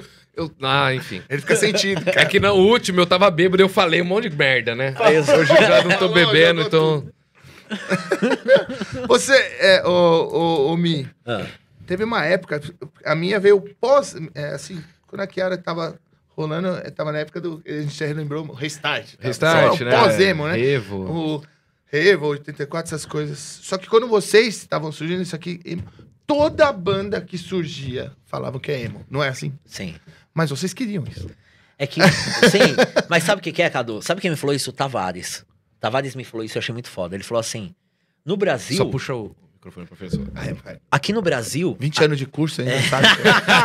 Verdade, Alice. aqui, mano, ensinando o Mi a usar o microfone, mano.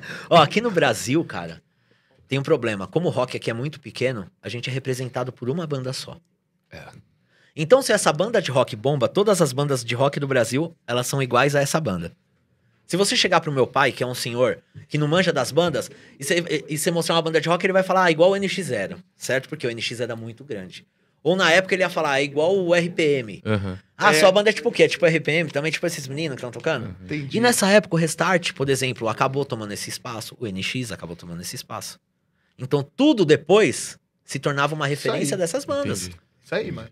E é a maior verdade, cara. É a maior verdade. Então fica difícil, né? Você falar, ah, não, minha banda é de E faz sentido, slam porque... metal, né? Porque você tinha que falar, se, se você falasse de qualquer coisa que não fosse política, emo.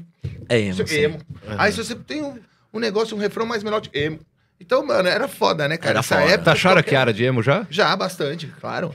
Tudo que, que acontecia naquela época, que era bem em 2010, emo. emo. É, é, E- e todo não- mundo era taxado, Uhum. né? É. E, e hoje em dia acabou isso, né? Então, isso que eu ia falar. Hoje não tem, né, essa Não tem. banda referência. Mas hoje é legal ser emo, cara. Eu sei, sim, exatamente. Porque tudo na vida é assim. Inclusive, o, o- eu sempre elogio muito o Lucas e todo o Sim, pessoal sim, da Fresa. sim. O Vavo vem aqui. Sim, é, eu vi que ele vai vir. Vem ou a outra, não lembro. Grande George Clooney. É. e eu acho incrível o trabalho que a Fresno vem fazendo nas, Sim. nas redes sociais, principalmente, os lançamentos. É, o e- Lucas ele é extremamente ativo. E ele- o Lucas, ele tá à frente do tempo Exatamente, dele, na questão de sim. ele sabe o que vai bombar ano que vem. É um louco, então ele é. tá fazendo isso agora já. Sim, Aí sim. ano que vem ele vai soltar um negócio e. É, o Lucas é um cara que ele sempre foi assim, né? Já, Uhum. já fizemos muitas parcerias com o Lucas. Ele é meu amigo. O Lucas em si é meu amigo há mais de 20 anos, né? Uhum. Conheceu ele desde a época do Dance. E é um cara incrível, né? Um baita de um produtor maluco, insano. Foda, né? Porra!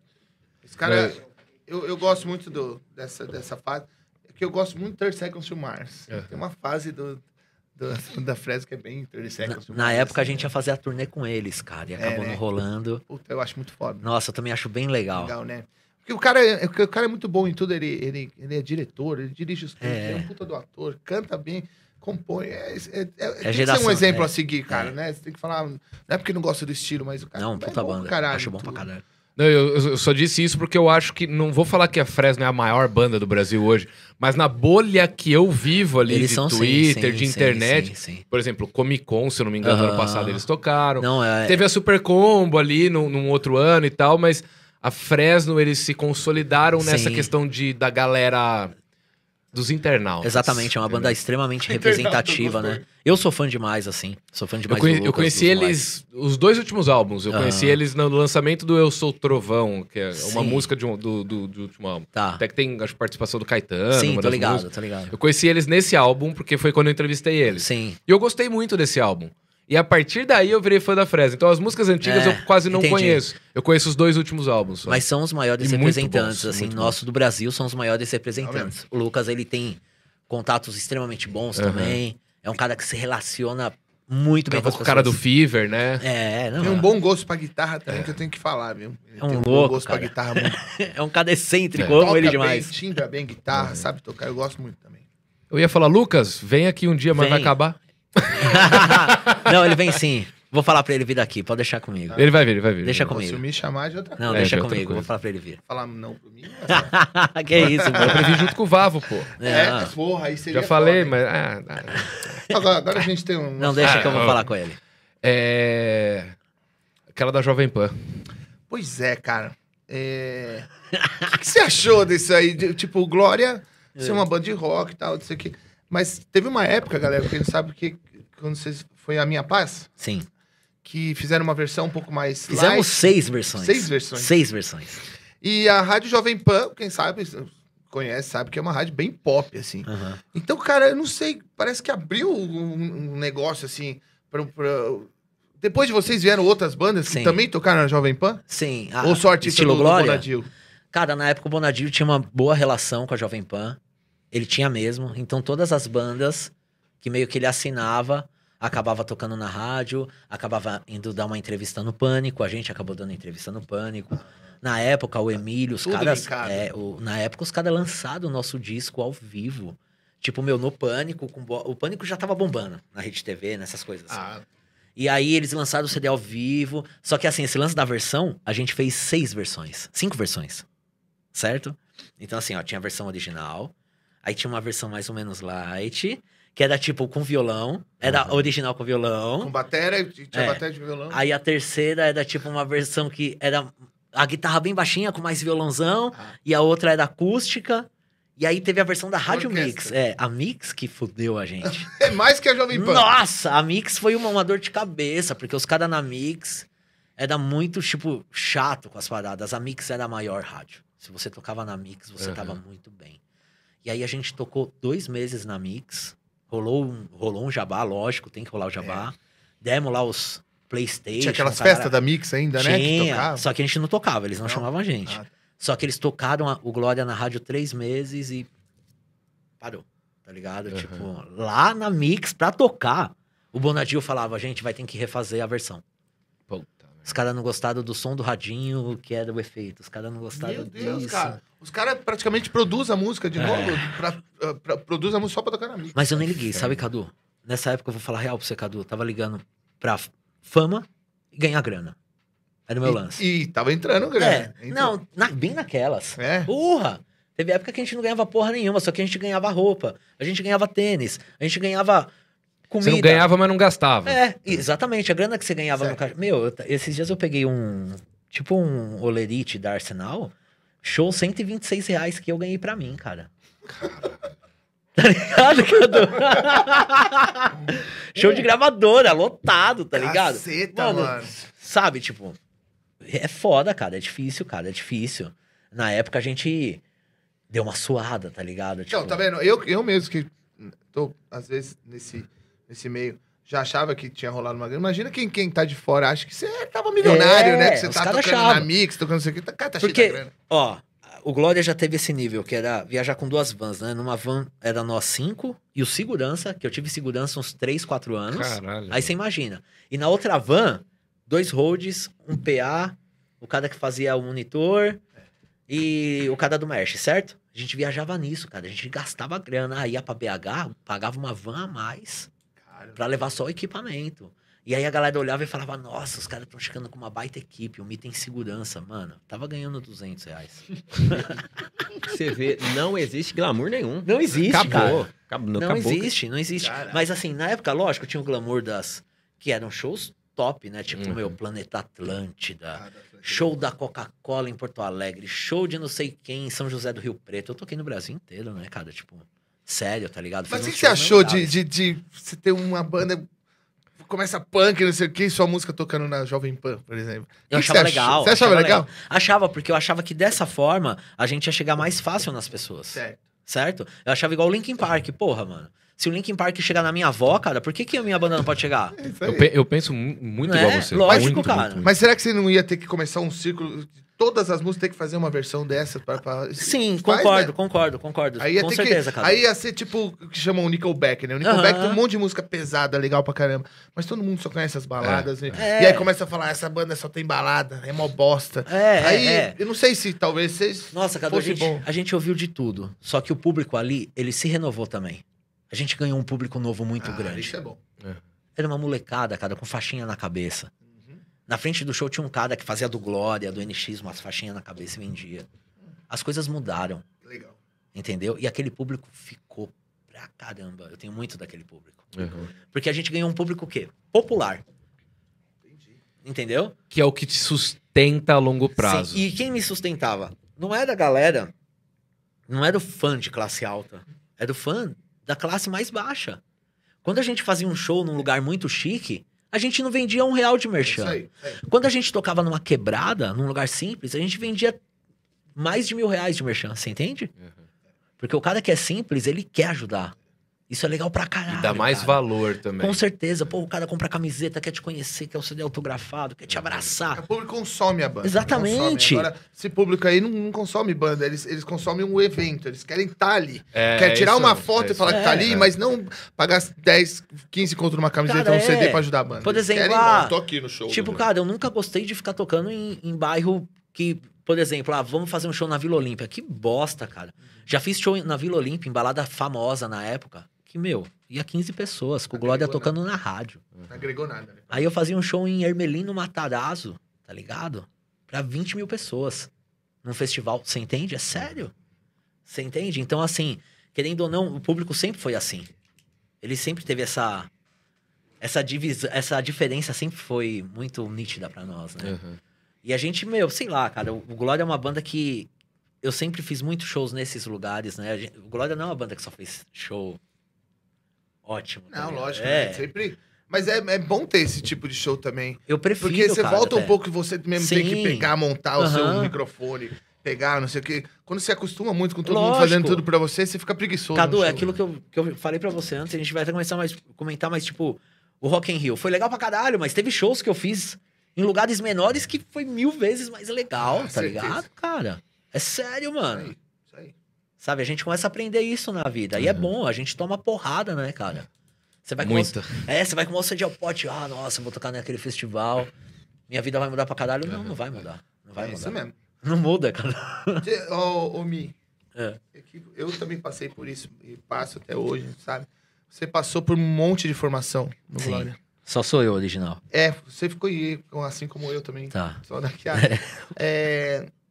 Cara, mas você acha que foi mudando muito o som durante essas transições de coisa? Ou você acha que o Glória manteve sempre o padrão Glória? Tem assim, um do- padrão Glória. Tem, né? Tem, tem. Sempre todo mundo que entrou teve que se enquadrar nesse padrão. Ah, então. É uma parada muito minha até, e depois do Pérez, que já tá com, com o Glória há 16 anos, que é o, o Kenji. É, o Kenji.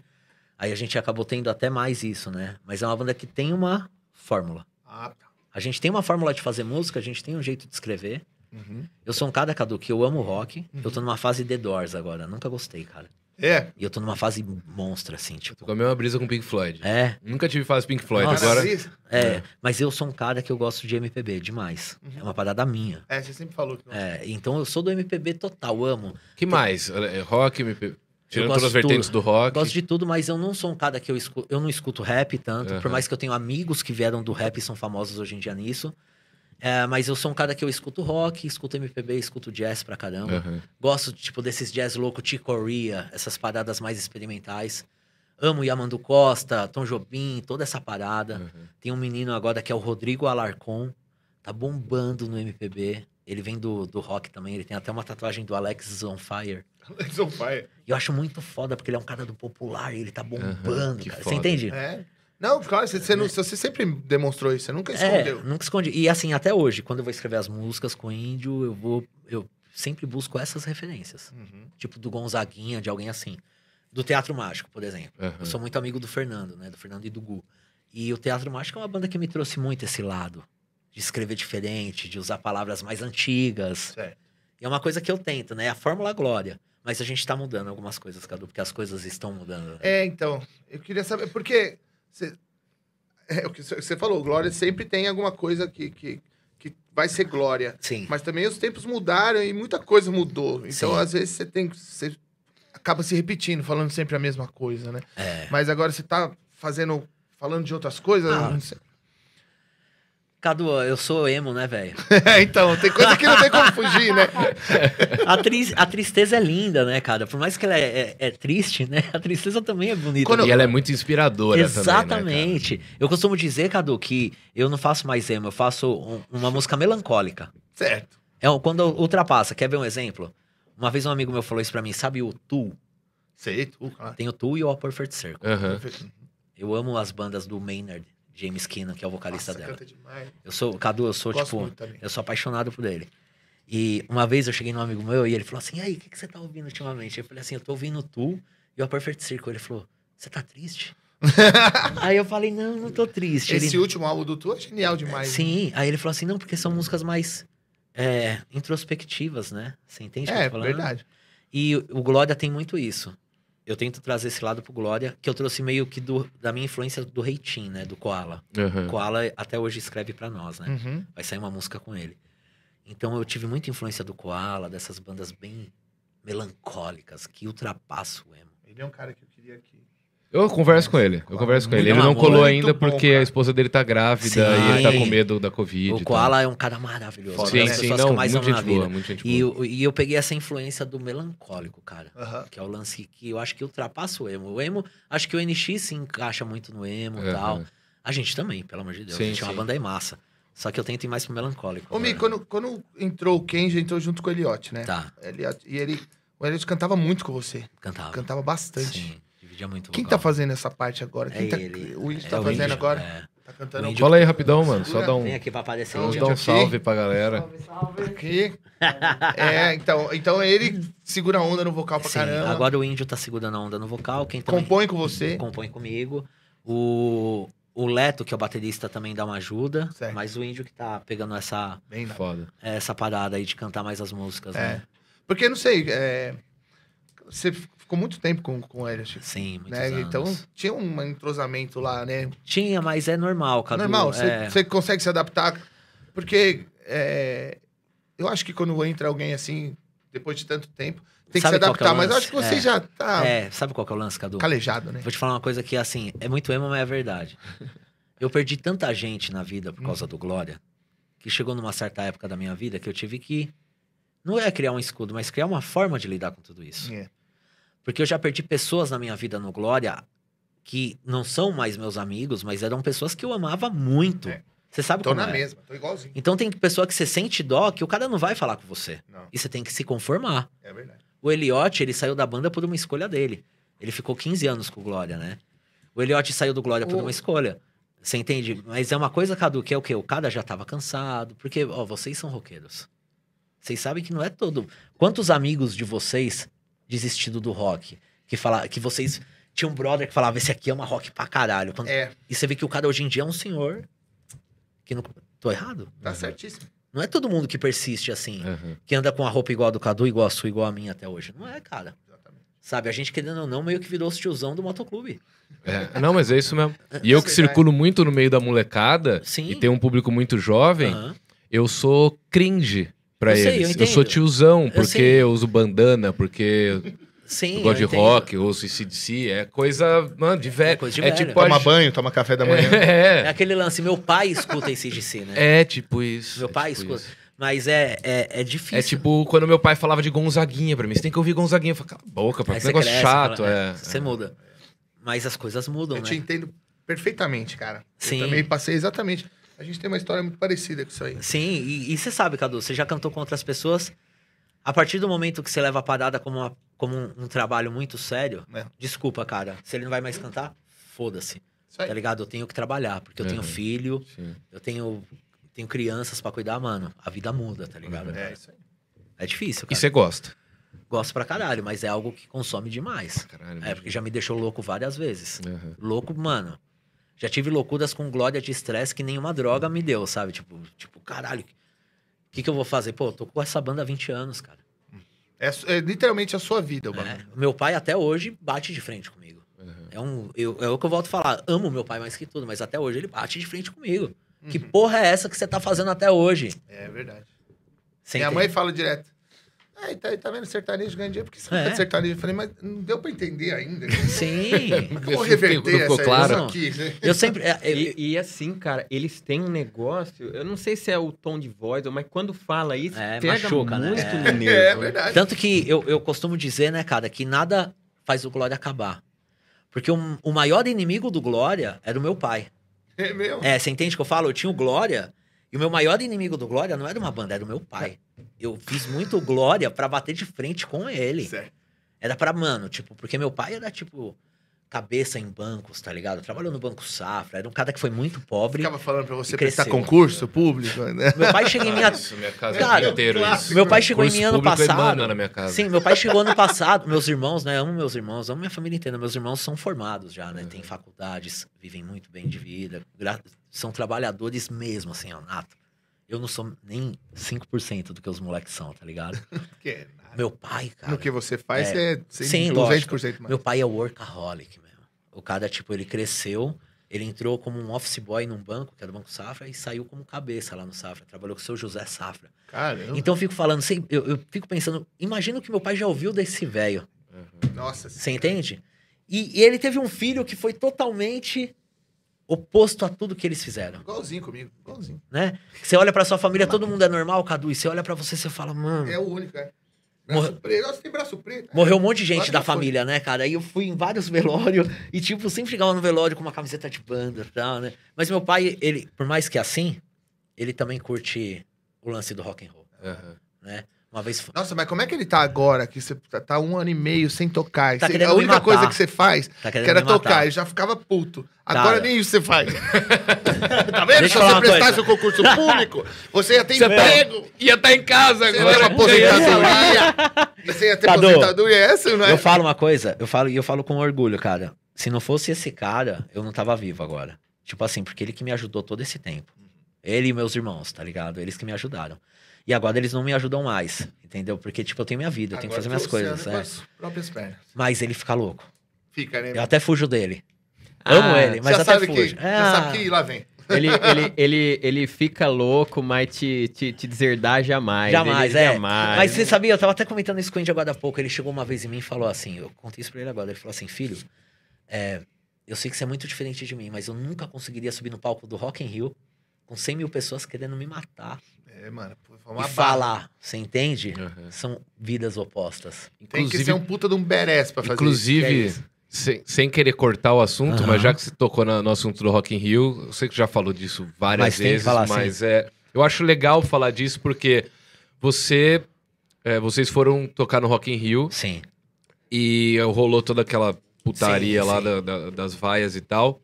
E é legal, eu quero ver vocês dois conversando sobre Sim. isso. Porque no ano, no, no- na edição seguinte, Foi o, O foi Cadu o Kiara. Sim. tava lá, No mas usando a experiência que vocês passaram, né? Sim. Eu sei que até vocês conversaram Sim. sobre isso. Cara, mas tal. você sabia que teve, Perguntei, conversei comigo. É. você sabia que teve uns lances do Kiada que você fez que vocês conseguiram e a gente não conseguiu. Eu lembro que você foi na festa de lançamento do Rock in Rio, que tava você e o Dinho do Preto. Você até contou pro Isso, Barbieri aqui isso. sobre isso? Foi na, na coletiva de imprensa. Essas coisas a gente não teve. Então, pra pra vocês Jo- foi muito mais difícil. jogaram vocês lá, né? É. Aham. O, o Mi, o, o Glória Verde, um negócio que o Rock in Rio tava quanto tempo sem Rock in Rio? 10 anos. 10 anos sem Rock in Rio. E Rock in Rio volta em 2011. Foi É. 2011, E aí já foi o Glória. O E o último- pessoal, É ah, rock, rock, Qual rock. foi o lance? Assim, o É, faz Rock in. Rio, o último que rolou foi em 2001. O, a última noite teve o Deftones, que é a banda do- da minha vida. Teve Deftones, Diesel, que, a- que virou o Dora. Aí teve o Capital Inicial. E eu não lembro se foi o Silverchair que fechou, o Acho Oasis. teve Silverchair, é. Teve Silverchair, teve. Silverchair. É, É, é, é. Cara, passou 10 anos. O que que acontece? Eu posso contar como aconteceu tudo do Rock? Por favor. Fica à vontade, velho. Eu toquei no SWU no dia 11 de outubro de 2010. No dia 12 era dia das crianças, era uma segunda-feira e era feriado. Tocou meu telefone, era o Bonadio falando assim: Ô, você tá de boa aí? Falei, tô. Ele, deixa eu perguntar uma coisa. Ah, você gosta do Metallica? Falei, porra, eu gosto. Você gosta do Motorhead? Eu falei, gosto. Gosta de matar? Você gosta de. Ele... Gosta de estudar? Aí ele, né? Você gosta de Slipknot? Falei, eu amo. Nossa. Aí ele falou: parabéns. No dia 27 de setembro do ano que vem, vocês vão tocar no Rock in Rio no Palco Mundo. Aí eu falei, Já foi diretaço. diretaço. Eu falei, não acredito, Rick. Ele, não, vai rolar. Todo mundo, Barbieri, falava assim, ah, os moleques pagaram, pagaram um jabá. Não. A gente Rolou recebeu, com você também isso, né? Ah, assim, a gente hoje. recebeu um puta cachê legal como eles receberam. Aí eu, eu fui é, no outro dia encontrar o Rick. Ele sentou comigo no escritório dele e falou: ó, aí ele contou a história que foi o seguinte: no Rock in Rio tem a Marizinha, que o Cadu conhece, que é o braço do Medina, querendo ou não, né, Cadu? Ela é diretora, é, é, é tipo curadoria de banda nacional do Palco Mundo. É. Aham. Aí a Marizinha chegou e ela foi contratar o NX pra tocar. Né? O NX já tava bombandaço, assim, cachê altíssimo. Aí o Rick falou que ela chegou nele e falou assim: Rick, é o seguinte, eu queria uma banda pra tocar no Palco Mundo, no dia do metal. Eu não tô conseguindo achar uma banda. Eu queria uma banda nova. Porque eu, já- eu já disse isso em alguns outros podcasts, a galera falou: ah, não é bem assim. É bem assim porque eu toquei no evento e ele tocou também. Quando você toca no Palco Mundo, a banda que toca no Palco Mundo é uma banda que é revelação. É, exatamente. Que eles estão eu apostando como uma revelação. Certo? isso. Agora vem, vem nego que nunca. Não tem É. banda, não tocou e fala, não é Aí assim. fala assim: ah, não, mas. Ah, ah, ah, não, mas o Cazuza, o Barão Vermelho o Paralamas já estavam bombados. Sim, eles estavam consolidados, mas na época eles foram colocados como bandas revelações. Aham. Não tem o que falar, cara. Sim. Sabe, desculpa o metaleiro que fica aí falando bosta, o, o hater que fica falando, porque ele não passou por isso, ele não passou nas conversas. Aí o que acontece? Ela falou assim: eu preciso de uma banda no palco mundo no dia do metal, porque o Sepultura vai fechar o palco Sunset. Eles. O palco Sunset era meio que do Sepultura, era uma ideia, né? Bastante, cara. É, eles tinham muito dedos ali. Acho que esse ano foi inclusive com o Zé Ramalho, não foi, não? Não foi. Não. Não, eu lembro Não? quando foi com o Zé Ramalho. Sepultura e Zé Ramalho, É, né? Eu assisti, é. foi legal. Aí o que, que aconteceu? Ela falou isso. Acho que foi tambor do Bronx, acho, talvez. Eram É, três, era é. Sepultura, Zé Ramalho e mais alguma. Eu não Era lembro. tambor do Bronx. Aí ela chegou, che- aí falou pro Rick, o Rick falou pra mim que ele pegou todo o material do Glória, mostrou pra ela. Ela pirou, falou, fechou. Aí o Rick chegou em mim e falou assim, Cadu, ó, é o seguinte, você não pode falar pra ninguém, só pra banda. Se isso sair daqui, Antes da, É, antes da, da antes de coletiva de, divulgar, imprensa. a- o show vai ser cancelado. Mano, você imagina a gente É, é mano. indo na Tendo MTV guardar. e tendo que guardar, tá ligado? Aí quem anunciou o Glória foi o, como chama aquele cara do Jornal Nacional? William Bonner. É o Bonner. É. É. o nosso também. É, lembra? Aí ele anuncia, né? Que no foda, palco cara. mundo, né?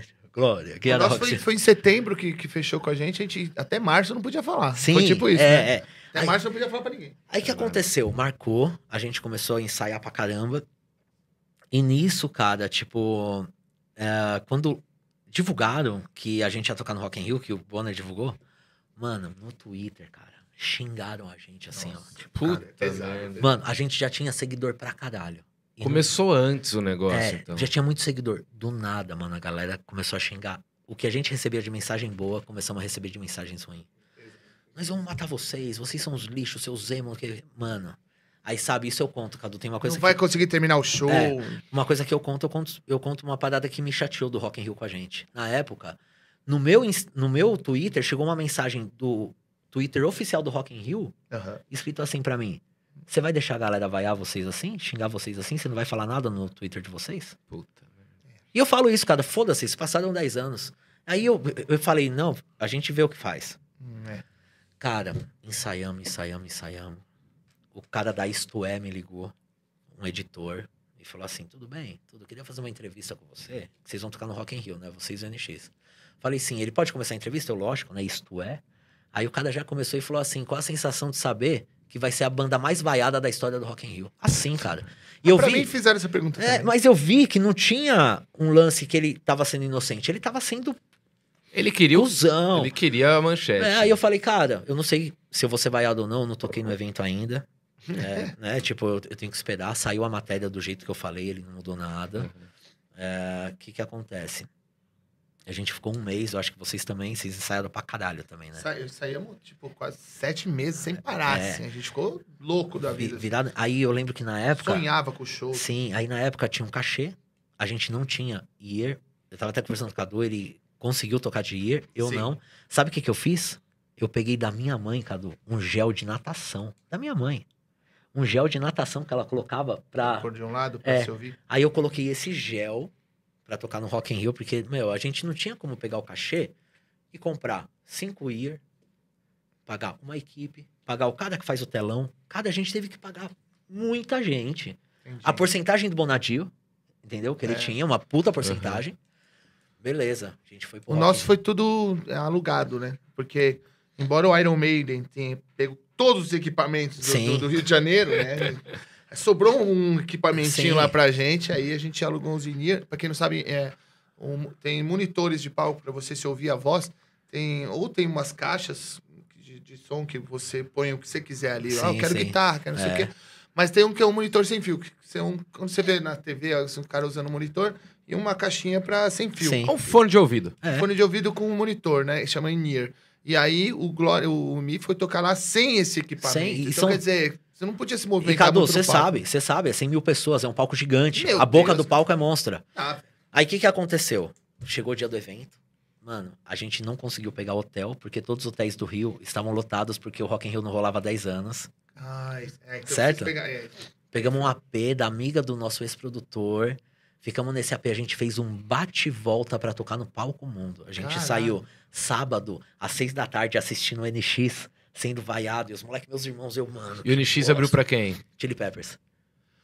Aí eu cheguei, Meu mano, beleza. Imagina vendo Chili Peppers, os caras vaiando, e no dia do Metallica, É do Glória. era o Glória. Aí imagina, cheguei no Rio, mano, com o cu na mão, a gente só chegou, pegou uns colchão de ar, colocamos no chão, a gente dormiu, acordamos, sei lá, 8 da manhã já pra passar o som.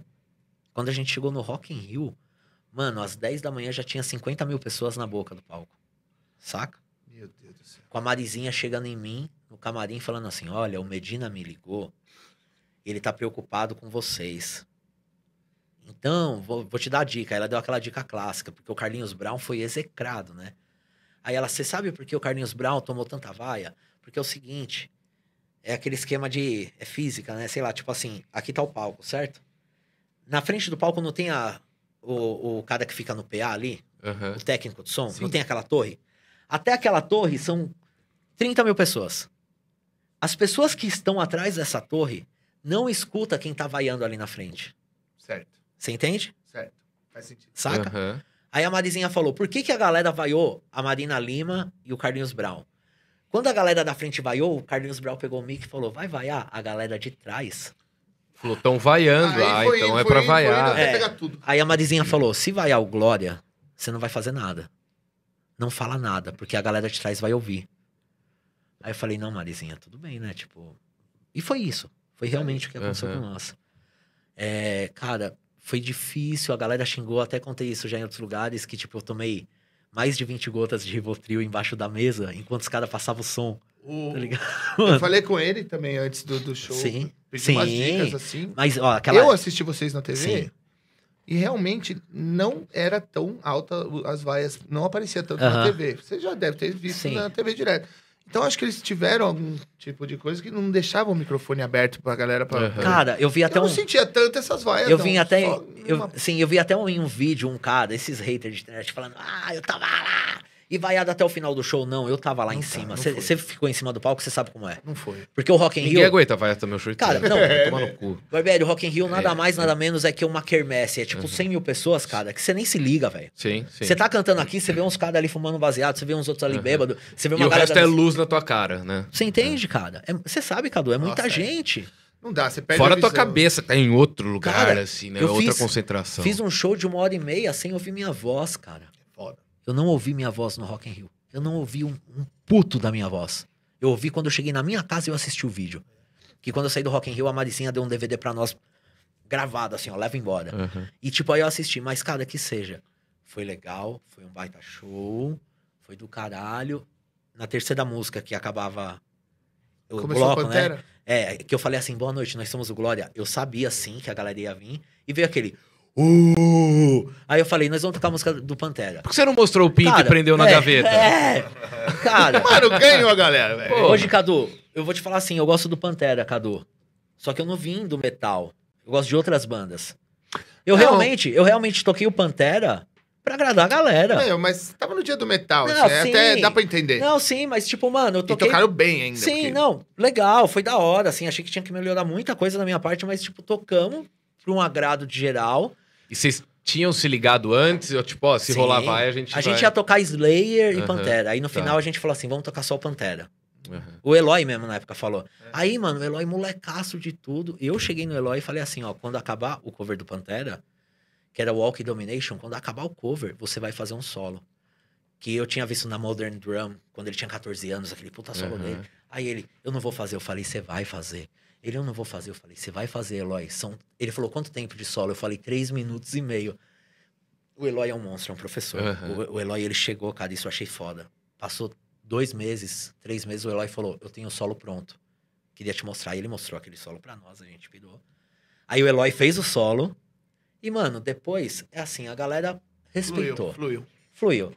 Teve gente que não pirou, mas ficou quieto. Exatamente. Você entende o que eu tô falando? Uhum. Porque mesmo o Glória sendo emo, cara, a gente é tão pesado quanto várias bandas Sim. do rolê. Aham. Tão pesado. E olha que eu nem escuto o que esses caras escutam, cara. Tipo assim, esses caras vaiariam o Bon Jovi? Cara, eu eu acho não que sei. não. Vocês são muito mais pesados que o Bon Jovi. Sim, tá mas ligado? vaiado. Mas porque no Brasil existe esse lance que o roqueiro critica o rock. É, aqui no É, Brasil a gente. é, é aqui no Brasil a gente tem aqui. O, pra mim, o Brasil é o país do preconceito. Do preconceito. O cara te critica sem saber quem você é. Aham. Muito fácil, Barbieri, você subir no palco e o cara ficar te xingando, e quando você desce do palco, o cara te olha de lado e sai, sai de perto, não faz nada, né, Cara, mano? eu fui to- quando a gente foi tocar Ou no na Rock in Rio, internet, né? É, Os É cara- foda, cara. A gente começou a tocar, tinha gente que não conhecia Kiara, normal, normal. É, é, a gente não tocava em rádio, tocava em nada, e foi uma aposta também do, do Rock Sim. Rio. E achava que era banda gringa. Quando eu falei em português, os caras estavam curtindo, achando que era gringa. Falou em português, estragou. Falou em português. estragou. Ai, mas não É. mais. Então, quer dizer, aí Sabe- a gente falou, ah, quer saber? Cadu, Foda-se, sabe- esse tipo de público É. não, é, não precisa Sabe o que, que eu falo? É tão engraçado os caras ali vendo, ai, olha lá os- esses emo, não sei o quê. E, cara, emo mesmo, do lado, eu sempre vou falar isso, do lado do palco, né? Tava a Manu Gavassi Uhum. e os NX0 inteiro, Uhum. e os metaleiros, tipo, né? Mano, a gente é emo mesmo, desci no meio do show, desceu eu, os moleques do NX, desceu a Manu, a gente assistiu o show do Slipknot, ninguém mexeu com nós. Não, né? Ninguém, cara, eu dei um rolezaço. Os caras me olhavam, os caras, e aí, tudo bem, mano? Legal que você tá aqui embaixo. Mano, eu sou do rolê da rua. É isso aí. Eu não sou, um, sabe? Eu sou como todo mundo, você entende? Mas foi difícil. E o que, que a gente sofreu? Que a galera começou a falar assim: o Glória tirou o Sepultura do palco mundo. Pô, tá ah, tá, tá bom. Entendeu? Tá. Aí, assim, cara, primeiro que eu não tenho Ah, essa. também, é, Eu não tenho esse poder. O Rick Bonadio, ele nunca pagou um jabá ferrado pra gente tocar em algum lugar. Tá ligado? Porque o Glória não é de uma banda que era a receita da Arsenal, a receita era do NX0 e do Fresno. Você entende o que eu tô falando? Então, assim, eu ouvi muita coisa que me machucou. Nesse meio tempo a gente acabou. Aí o Eloy foi pro Sepultura. Aham. Depois de dois meses, o Eloy E foi fazia quanto tempo que ele tinha entrado? O Eloy ficou pouquíssimo tempo. O Eloy ficou oito meses na banda. O Eloy foi uma parada que, tipo, ele passou pra gente fazer o Rock in Rio. Entendi. Você entende? Foi legal pra caralho, gosto muito dele. Aham. Na época eu fiquei com raiva e passou muito rápido, sabe? Mas assim, é, eu até tava comentando com o Cadu e eu comento isso, porque eu acho que é uma parada que tem que ser falada. É, a depois do Rock in Rio que foi a dor de cabeça. Porque depois do Rock in Rio, cada um da banda acabou tendo alguma, algum tipo de, de uma depressão. Traumas. É, não por causa do Rock in Rio, mas, cara, é tanta pressão, velho. Nossa. Aí Que você hora que, que, que- você tá trabalhando É. tanto visando um lugar. A hora que você chega naquele lugar e dá Sim. mais um passo, você fala, tá, e agora, cadê? E Tá você ligado? imagina, Barbieri, já tinha 10 anos de banda no Rock in Rio, 10 anos. E aí, o que que, que que aconteceu? A gente se, se ferrou muito com esse lance com Sepultura. E nessa com Sepultura, é, eu acho eu acho chato, mas são coisas que eu gosto de falar porque são coisas presas em mim. A gente acabou sofrendo muito, tipo assim, por exemplo, cara, é, eu, eu era muito fã de Sepultura. Eu não deixei de ser fã de Sepultura porque o Eloy entrou lá. Eu deixei de ser fã de Sepultura porque eu vi o Andreas Kissers, o Andreas Kisser, e, é, o Paulo, entre outra galera, falando certas coisas do Glória que me machucaram demais. É muito foda você ter um ídolo, cara. E o ídolo sabe quem você é, e o ídolo, e o ídolo criticar você porque, tipo, ele tem um preconceito. Você entende? Então a gente sofreu muito depois. Em vários programas. Tipo, eu falo desse cara, o Benja, que é do, do Fox Sports, sei lá. Cadê o Zé Rubens? Ele destruiu a O gente, Zé cara. Rubens saiu. Ele- ele o Zé dele. Rubens odeia ele também. Ele e eu dele. também. O, o Benja, ele destruiu o Glória. Eu fiquei tão mal, cara, porque Volta aqui. Olha o que ele tá falando do Benja. Então, mas aí o Benja. Benja falou um monte de merda dos caras, mano. Então, aí o que acontece? O Benja. Ele vai estar queria. correndo pro microfone já. Mas então, o que acontece? O Benja, ele, nesse programa, que era o- um programa do Lance, um amigo meu trabalhou lá. E esse meu amigo chegou e falou: Cara, eu tenho que te mostrar um vídeo. Aí eu falei: O quê? Ele falou: Você vai ficar chateado. Mas é os caras do Sepultura comentando do Glória. E assim, o Andréas até que se segurou um pouco, tá ligado? Mas rolou muita coisa que me chateou. Porque eu, eu era fã do Andréas Kisser. Quando eu fiz o Renascido, cara, que é um, dos, é um dos discos mais aclamados do Glória, teve quase um milhão de downloads que a gente colocou de graça na internet. Esse disco, a gente se baseou totalmente no Sepultura. Foi uma parada estudada, de pegar o Roots, de pegar o Arais e o Território, tudo, tipo, sabe, que seja. O que eu usei de estudar. Então, acabou rolando grandes decepções depois do Rock in Rio Uhum. que a gente teve que aprender a lidar. Sabe? Porque assim, a minha ideia nunca foi ser à frente do Sepultura, porque nunca, isso nunca iria acontecer. O Sepultura é a maior banda de metal do mundo, aí uma das maiores. E minha ideia nunca foi fazer parte do metal. Eu toquei no dia do metal. Eu não, eu, desculpa, gente, não é meu interesse fazer um show com Sepultura. Não é. Meu interesse é fazer show com Fresno. Uhum. São meus amigos, que eu cresci com os moleque. Você entende? Sim. Então sim, a gente E é do teu movimento, É do né? meu da tua movimento. galera. Sim, eu não sou um cara ruim, cara. Eu sou um cara que eu luto. Como o Andréas, todo mundo tem família, tem filhos pra criar, eu também tenho. É. Isso aqui é a minha verdade. Sabe qual que é o pior erro nosso do ser humano? É julgar o trabalho do outro, cara. Julgar o trabalho do outro é uma desgraça, cara. Isso é errado, mano. E o meu trabalho foi julgado. O meu sonho foi julgado por muitas pessoas. E isso acabou dando uma desanimada em si, tipo, do rolê, tá ligado? É, Tipo, também. mano, que bosta, tá Verdade, ligado? cara. É, Eu, eu. O Sepultura lançou um disco agora, achei do caralho. O Derek é um puta cara. Uhum. O Andrés é um puta de um guitarra, sabe vender a banda bem pra caralho. O Eloy é um dos melhores bateristas do mundo. E tipo assim, cara, eu sempre vou falar isso porque eu acho, Cadu. Me criticaram porque eu falei que o Eloy é um dos melhores bateristas do mundo. Mas eu acho, tá ligado? Tipo assim. É, Imagina se você tivesse falado que ele não era, É, então. não, tá é, ligado? eu falei É uns um caras. Eu te matar. Eu acho o Eloy um dos melhores bateras do mundo, É, com assim. certeza. Eu acredito ainda que a gente. Ele é respeitado com todas Cara, as bandas sim, gringas daqui. E eu tudo. acredito que a gente vai ver o Eloy Casagrande ainda numa Uma- banda muito extrema Ah, isso não tem mundo. como fugir, cara. Não tem. Tá todo mundo de olho. Todo, todo É. mundo. É sonho de consumo É, de bandas. E assim, sim, e, meu, assim, o Sepultura é uma puta banda, é uma banda batalhadora. Eu sou amigo do Dante, que é o road dos caras. O Dante é foda. E o Dante já contou muita coisa foda do Sepultura pra nós, que os caras, mano, passam por várias. Na Áustria, em um monte de lugar, e a gente falou, caralho, sabe? É le- Coisas que eu gostei de ouvir, assim, falar, nossa, É o próprio Eagle que o Talent contou uma, uma fita Isso. dessa, é, né? os caras se ferram pra caramba, o Derek O, mesmo. o passa que por acontece. Mi, é porque quando muita gente que tá de fora e não tem a mínima ideia É. e fala assim: o Glória tirou o Sepultura e, do, do, do, do palco mundo pra tocar. Tipo, não, é coisa tudo do, que, o, que o, o Rock in Rio decide, né? Sim, Tudo é, faz. é. Então, mas se o próprio Sepultura, assim, desculpa não que eu esteja dizendo o que, que o Sepultura tem que fazer. Mas se o Sepultura ouve um negócio desse, eles sabem que não é, Aham. cabe a eles falar, mano, gente, não. Não tem nada a ver. A gente tá no Sunset. Sim. É, é decisão do, do Rock in Rio colocar o Glória lá, entendeu? Sim. Então, isso aí, quando isso não acontece, Aham. parece que eles deixam que, que isso aconteça, É. que falem desse jeito. E aí, quando não desmentem, é isso. É isso, é E verdade. outra, Então, isso que é foda. Não só isso, pega, joga no colo de um cara tipo Benja, Sim. que é, o- Mas ele tá certo, que é o, verdade, o cara. tiozão metaleiro. É o tiozão metaleiro que é o Iron Maiden. Que falou que É, November Rain é, é, uma bosta. Aí, aí joga no colo do tio, que faz chifrinho com a mão, tá? É. Vai no show do Iron Maiden e tal. Aí o tio falou, é uma merda. Aí quem se identifica com aquele tio que É. acha incrível, mano, o, o, cala- o cara cola no shopping Bourbon de camiseta do Iron. Que foda! Mas, cara, Caralho! mas sabe- é isso mesmo! É, é fo- é, assim, mas é, cara, é difícil, porque assim, eu acho que assim, quem sou eu pra falar do que que o Ben já tem que gostar, porque esse cara pra mim nunca existiu, tá ligado? Ele existiu a partir do momento que eu vi ele falando mal da minha banda, tá ligado? Aí sim, eu falei, quem é esse cara? Que pra mim, beleza, ele é roqueiro, ele ama o Iron, cara, vive a vida dele. É. É, eu acho que isso é o que fode o nosso rock no Brasil. É pessoa assim, ó.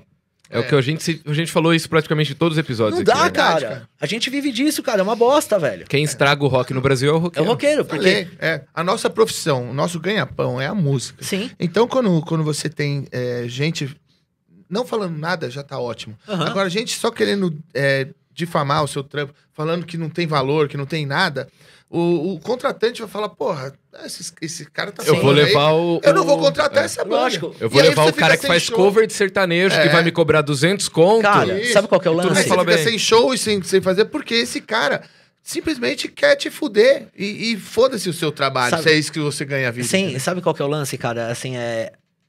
Esses caras, isso tá rolando muito, né? Todos os podcasts, coisas que eu gravo, a galera me xinga, assim, né?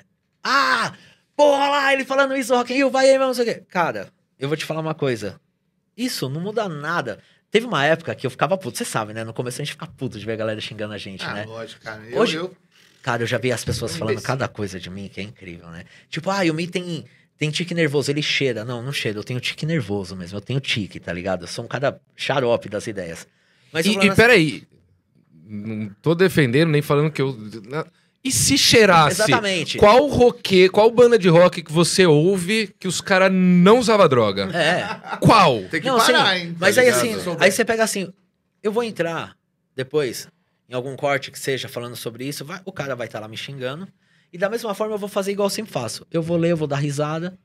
Aí eu vou lá e eu vou lavar minha louça, cara. Eu vou ter que fazer, eu vou ter que fazer uma janta pra minha esposa chegar, porque ela chega meia-noite do trampo, tá ligado?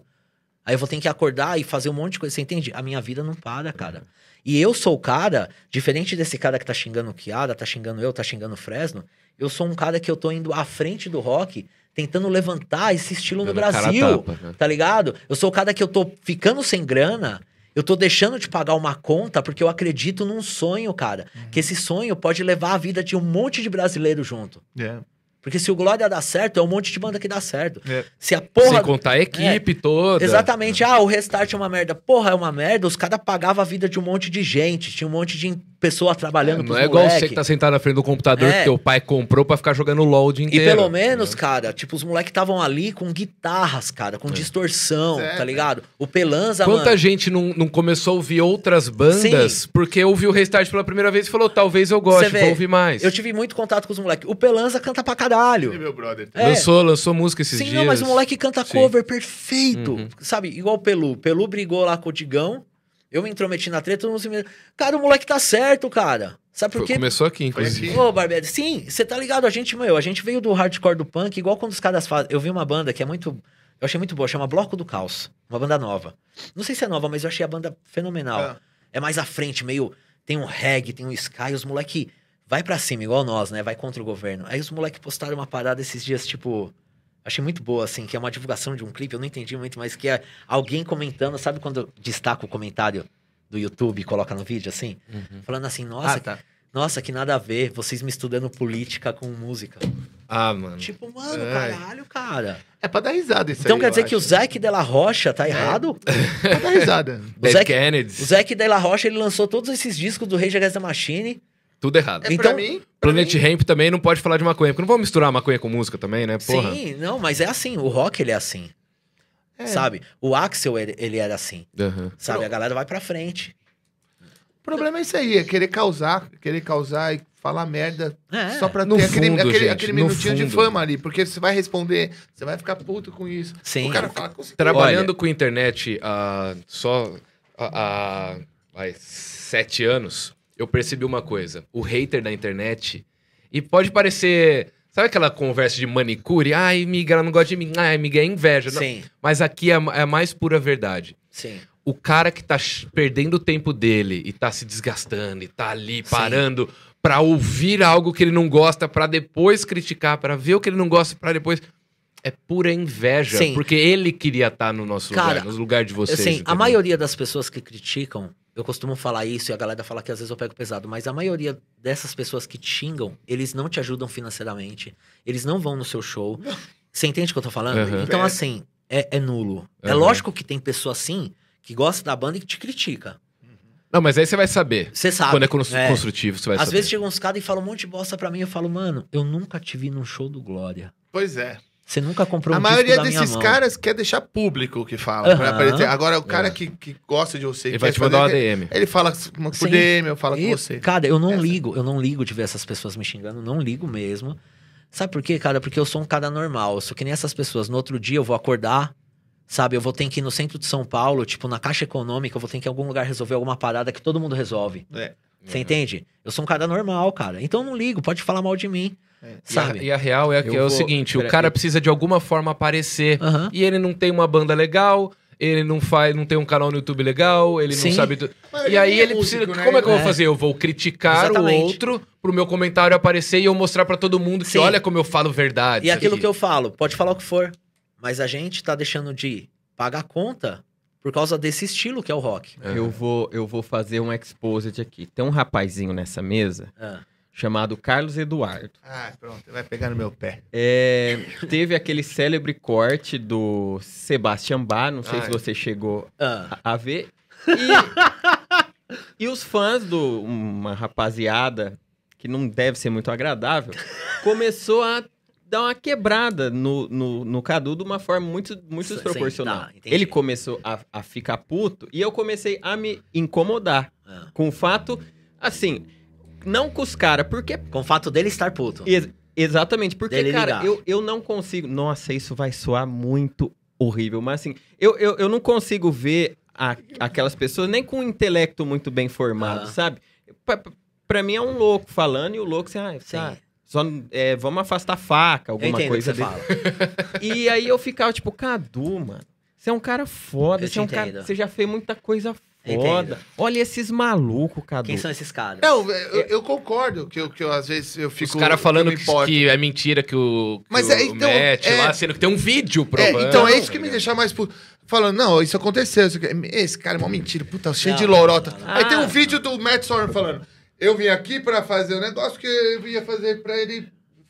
Levar ele, o Tracy Guns falou pra talvez cantar no, no Velvet. Tem ele falando. Aham. Aí eu colo o vídeo, o cara fala: Ah, ele tava muito louco. É, eu sei. Ah, fala, então vai tomar no cu, vai pra Cadu. puta que pariu. Se um, se um chimpanzé te jogar alguma coisa, você vai falar: Ô, ô, chimpanzé, para de Brasil é fazer isso foda. É comigo, verdade, meu. eu sei. Ô, que que é isso, que- rapaz? Mas sabe o que, que é, cara? É, é- é uma coisa que eu vejo assim. É muito da natureza humana esse lance mesmo da É. gente se incomodar. Vai ter um dia. Ó, desculpa. Por mais que pode ser, cara, tipo, sei lá, é, vou falar o nome do, do guru é, do, do Hare Krishna que eu amo, que é o Prabhupada. Prabhupada era um cara extremamente iluminado. Até Prabhupada às vezes se irritava quem, di- quem dirá nós, né? Você entende o que eu tô falando? Sabe, a gente vai cara, ficar puto. né? Às vezes, Krishna, assim. Cê- é, por exemplo, eu vejo os seus stories, Barbieri. Eu acho você mais calmo que a galera, você entende? Por mais que às vezes você fica puto e você posta alguma parada, mas é diferente. O Cadu já é diferente, assim. Eu vejo que o Cadu. O, Ca- o Cadu, hoje em dia, eu, eu vejo ele muito tranquilo. Aham, há anos. aham. Caralho. Você há muitos anos tá muito tranquilo, Tá, né, é. Tipo, não, Pô, sério, tipo. Eu Eu, mudei bastante. também mudei, cara. É, a gente vai eu aprendendo. também. né? Eu também era um cara que, mano, ia pra cima, xingava a galera. né? Até você descobrir sabe, que não Cadu? funciona. É, chega uma hora, mano. Tem um amigo meu que é o Luringa, né? Sabe o fotógrafo? Sim, gravou o nosso clipe Isso, também. Luringa- Gravou dois clipes. Luringa é meu Um. irmão. Amo muito o Luringa. Eu tava... E o Luringa, ele sofre muito hate, né? É, bastante. Porque ele é um cara que vai contra o Bolsonaro. Ele fala... E aí, esses dias eu cheguei nele e falei, caramba, Lourinho, que bom, né? Não tá rolando nenhuma treta, né, pra cima de você. Ah. Ele falou, mano, eu não tô ligando mais. Não, ele parou? É. Aí, Você sabe, cara, chega uma hora que você tem que parar de ligar. Porra, porque você, você fica só pensando naquilo. O, problema é. Ferra, cara. Ah, ah, eu, eu sei que. eu- ah, de ficar xingando, falar merda, não sei o quê. Ah, eu acho engraçado. Tem, É. até o corte do, do Badawi, porque eu, eu converso, conversando com o Badawi e tal, eu fiz uma. é, fiz o turnê com o Capital, falei, eu também. Aí o cara falou: quem é você na fila do. Ah, obrigado. Quem é você na Bom, fila do banco? é, Você faz uma, faz é uma você? massagem nele, Você é pô. um- Ninguém te perguntou se você fez. cara, Você ninguém. Cara, a galera. Aí é eu assim. falei, tá bom, deixa esse cara pra lá. Eu, ele, Mas sabe. deixa esse cara pra lá. Eu entendo. Mas, Mas, o Cadu- problema é falar merda que, que me Tá bom, irrita já. de burrice. Mas sabe o que, que é, Cadu? Eu fiquei com ciúme. Mas ah, eu também tô parando com isso. É o grande também. problema das pessoas julgarem o nosso trabalho. Ah, sim, sim. É o grande problema de julgarem o nosso trabalho, né? É, mano. É, é, é o que a gente vive no Agora eu no tô mó nosso meio. relax, cara. Os meus stories só falando Aham. merda, só xingando Cara, eu o vou te- zero bens, essas coisas. Cadu, o, o Pérez, né? O, o, o Kenji fala pra mim, né? eh, O Pérez Kenji fala pra mim que depois que eu virei pai, ele falou que eu mudei muito, né? Aham. Ele falou que eu mudei demais, assim, quando antes do meu filho vir ao mundo, né? Eu, eu sempre eu sou hin- hinduísta, né? Eu, eu amo hinduísmo assim há anos, né? Você toca aqueles mantos lá É, direto, sim, né? Tá sim. sempre com, aí, com aquele lá, Amo. amarelo. Eu, né? eu sou eu sempre fui devoto de Ganesha, né? Sabe Ganesha, o elefante? Eu sempre fui devoto de É, não, Ganesha. conheço, não. Ah, é lindo. e depois, como não tinha templo de Ganesha aqui no Brasil, eu fui procurar algo parecido e tinha o Hare Krishna que eu conheço há anos, né? Por causa do Shelter também, da banda, de um monte de coisa. Ah, Sheldon, É, o Shelter, ele sempre pegado esse lance de Hare Krishna. Pode crer. E o Pérez fala pra mim, depois que você começou com essas paradas, você, você acabou ficando mais calmo, você Uhum. entende?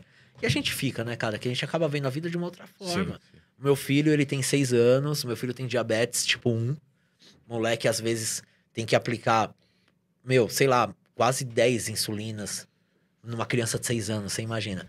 Então aconteceu tanta coisa comigo nessa vida que eu comecei a ver que muita coisa que eu passei, Rock in Rio, um monte de coisa, não vai dar nada. É pequeno, ficou pequeno. Cara, você realizar o sonho, mano, desculpa, cara, qualquer um realiza o sonho. Se você acreditar, sabe, igual você, você é mágico. Você sabe o que é ser mágico no Brasil, Uhum. tá ligado?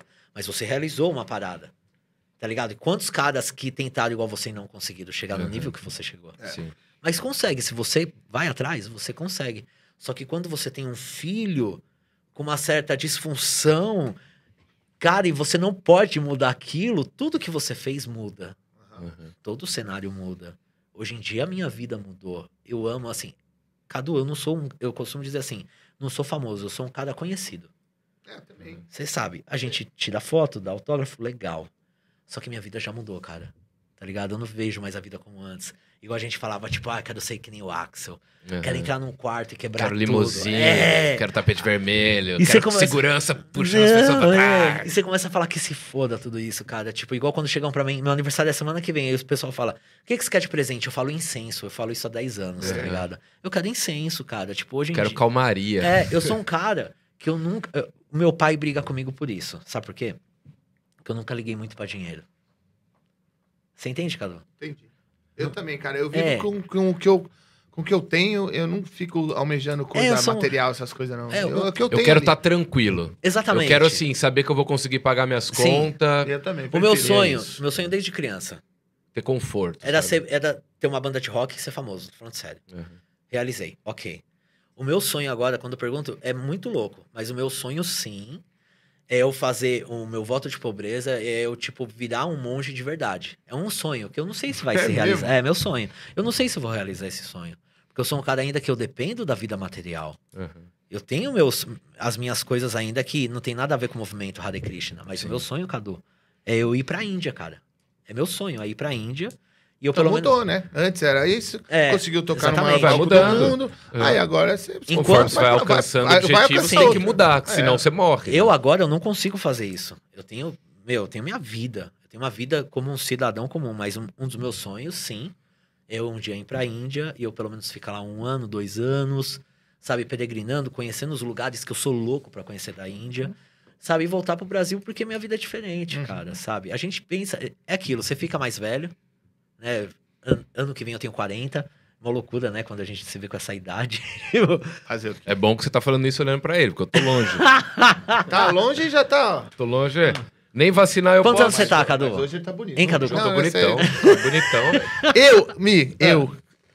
Eu ainda tô nessa, não é fase, mas é que gosto tanto do que eu faço, cara. Eu gosto Sim. tanto de cantar essas coisas. Ah, não, que é eu sempre quero ter uma guitarra, que eu sempre sonhei. Que legal. ali, eu quero comprar uma guitarra. Tem um gato É, diferente. Um gato louco. Eu amo gato, cara. eu também amo gato, Mas cara. de um jeito. Três, então. Quero sempre Tô com ajudar. quatro. Não, três pessoas que gostam de É, gato. ah, Se eu tivesse grana, bastante ganhar minha grana, muita parte da grana seria pra ajudar bicho. É. E. Então, é, Esse negócio de gato é uma loucura mesmo, é né? foda, não tem como voltar, né? Sabe qual que é, Cadu? Eu odiava gato. É mesmo. Aí eu conheci a Carol, que é minha esposa, e ela tem um gato, que é o Camilo. Ele chama Camilo por causa do Chino Moreno do Deftones, que Do chama quê? Camilo. Caralho. Minha mulher ama Deftones. Ela tem tatuagens. Deftones. E aí, meu, quando a gente foi morar... Camilo. Essa é muito boa, Cadu. Quando a gente foi morar junto, sabe que gato é diferente, né, cara? E eu não conhecia gato. Eu morria de medo, morria. Uhum. E aí a gente mudou pra casa que a gente mora agora. E aí ela levou o gato e eu muito preocupado que eu tava com dó, que ele já tem 14, 15 anos. Vi. Ele é lindo, cara. Aí eu falava assim, amor, é o seguinte, a gente vai dormir aqui no quarto, ele tá na sala. Quando eu acordar pra ir tomar banho, você vai comigo, que eu tô com medo.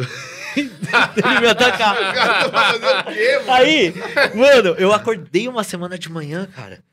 Eu olhava ele dentro da caixa, que ele tava assustado pra sair, pra conhecer a casa nova. E eu passava assim. Corria, né? E ele tava pensando exatamente a mesma coisa de É. você, tá ligado? Aí, mano, só que aí, cara, passou um mês, eu peguei Tá, uma. mano.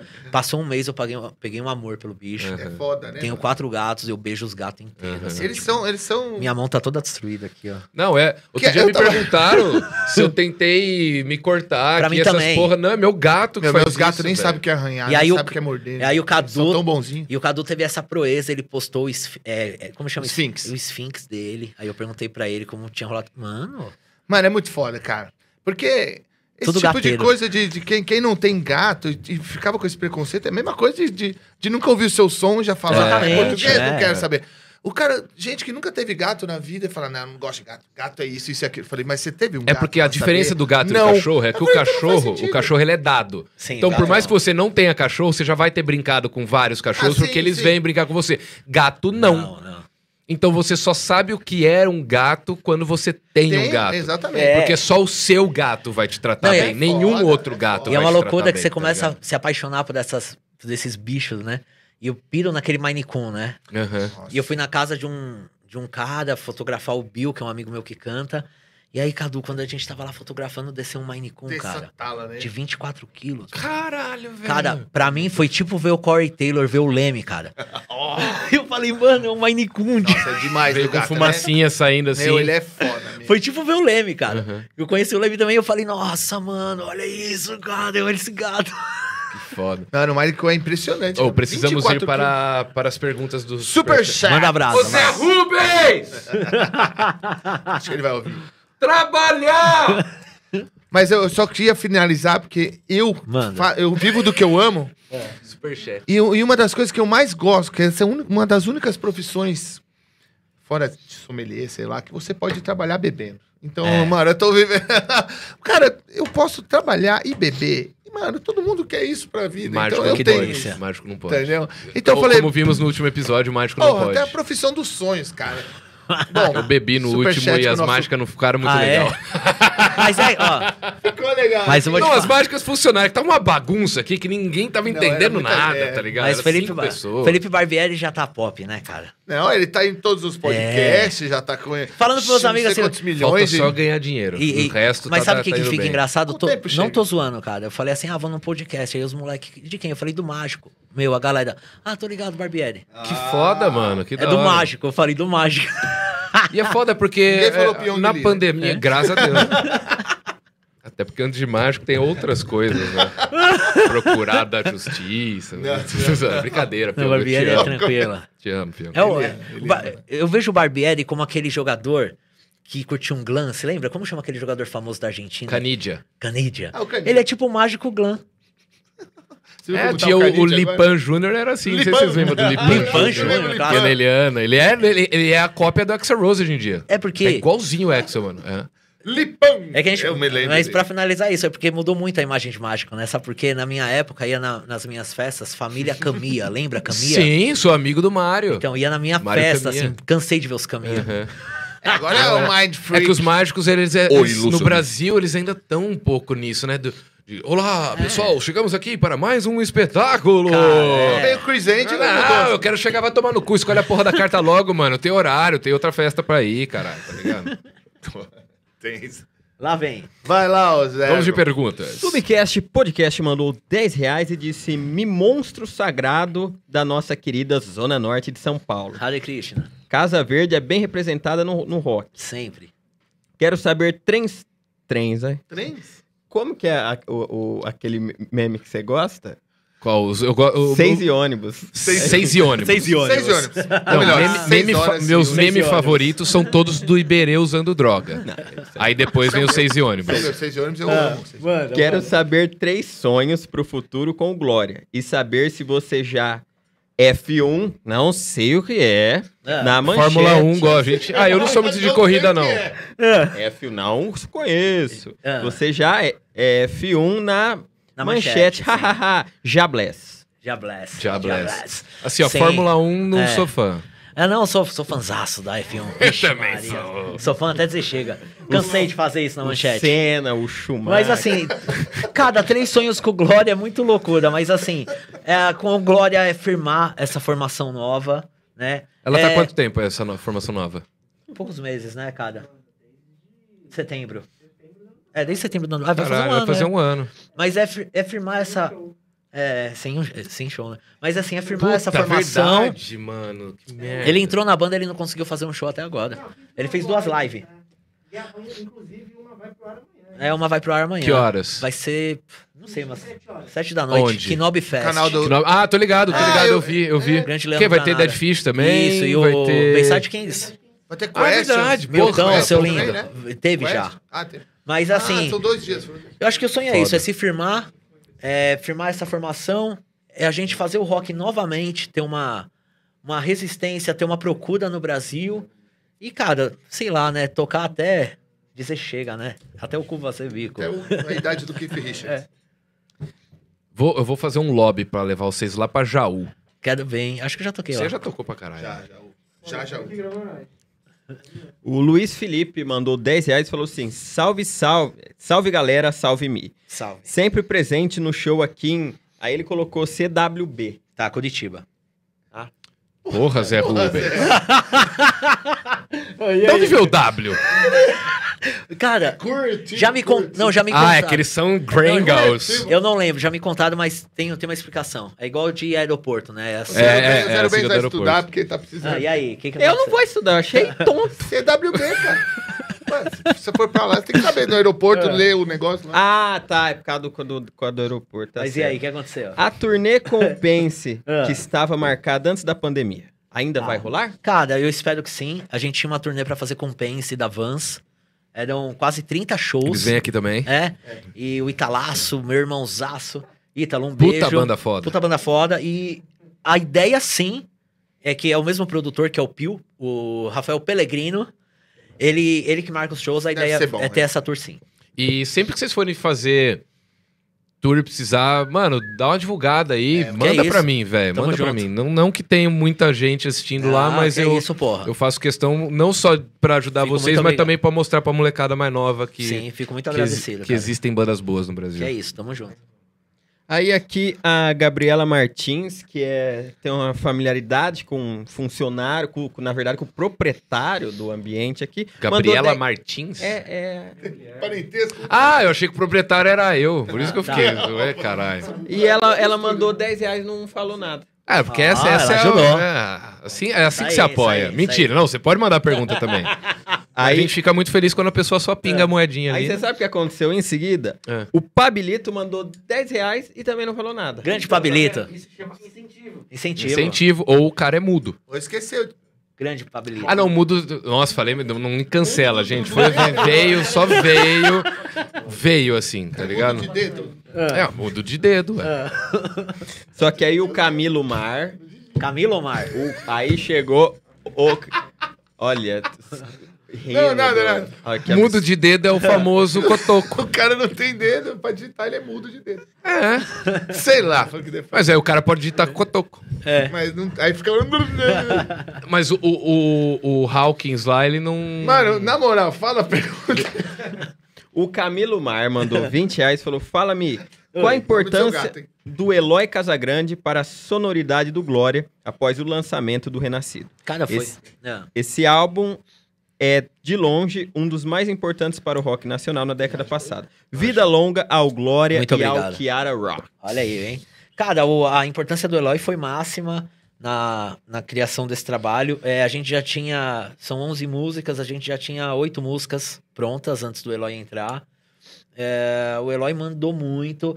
Ele ajudou a gente a fazer a quatro. Ele fez quatro sons ali a mais com nós, que é Bicho do Mato, Sangue, que é uns outros sons. Mas é, o Eloy ele trouxe um lance muito foda pra nós. Por quê? Porque ele é uma pessoa extremamente profissional, é um cara extremamente estudado.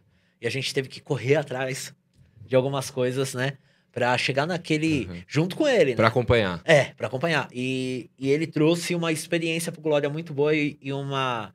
O Glória amadureceu muito com, com o Eloy, virou um outro lance, cara. Então eu sou totalmente grato a ele.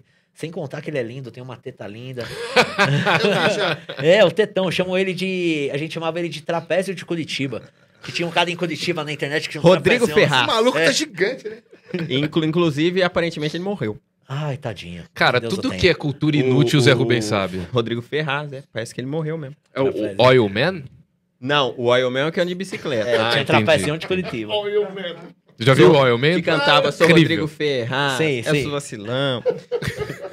então é isso aí. Aí o, o Pabilito, ele voltou, aí ele falou, puta, não perguntei. Aí ele Ah, mandou mais 10 reais Vou tirar assim, meu elogio pra ele. Ah. Fala-me, diz pra gente o que significa ser emo pra você. Nossa, hein? Que, que pergunta profunda. Pro, pro Cara. maior representante. Eu acho que não tem o lance de emo, né? Eu acho que, que é o lance de você curtir um estilo musical, né? Que é um estilo. O emo traz muito esse lance do hardcore, desse lance da, da- É o que eu falo, da angústia, da melancolia, né? Tanto que tem essas bandas pesadas, tipo Glória, né? Então eu acho que é super legal, cara. É muito bom fazer parte disso, né? O emo traz umas verdades que pouca gente tem, com, tem coragem de assumir. É. Você acha que é meio um, tipo um gótico, meio alegre? Assim? Com certeza. É, né? Bastante, né? Por causa do emo que eu fui até começar a gostar do Rim. Do rimo pra caralho. Uhum. Porque o Rim, ele trazia um pouco desse lance, por mais que é diferente, você entende? É verdade. E, e o. Mi é a prova viva que pra ser emo não precisa ter franja. Exatamente, eu tô velho. Nem que você careca. queira.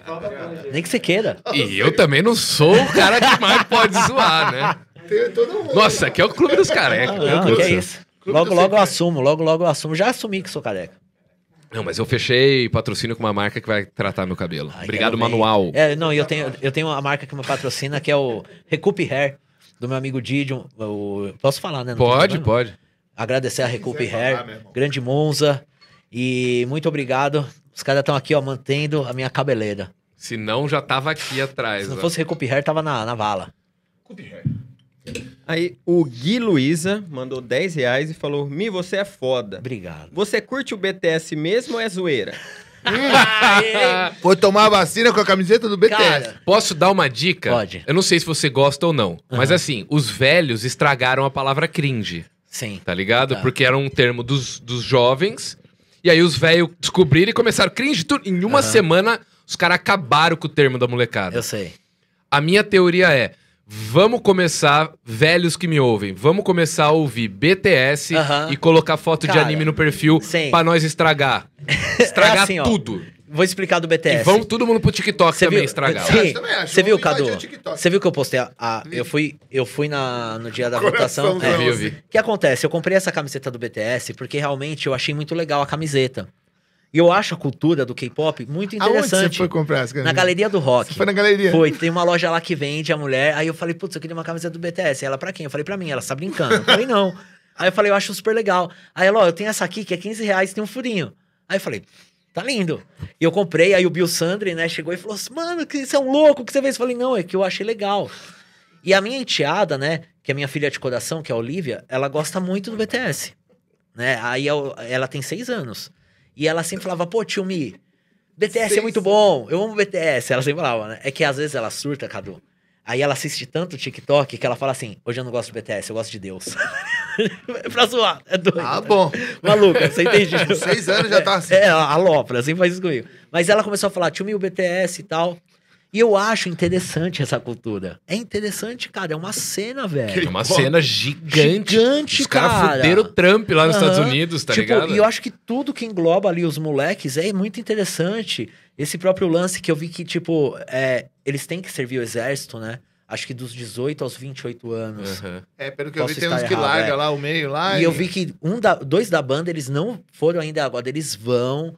E eu acho, sim, super interessante, porque uma banda, tipo o BTS, tomou uma proporção mundial.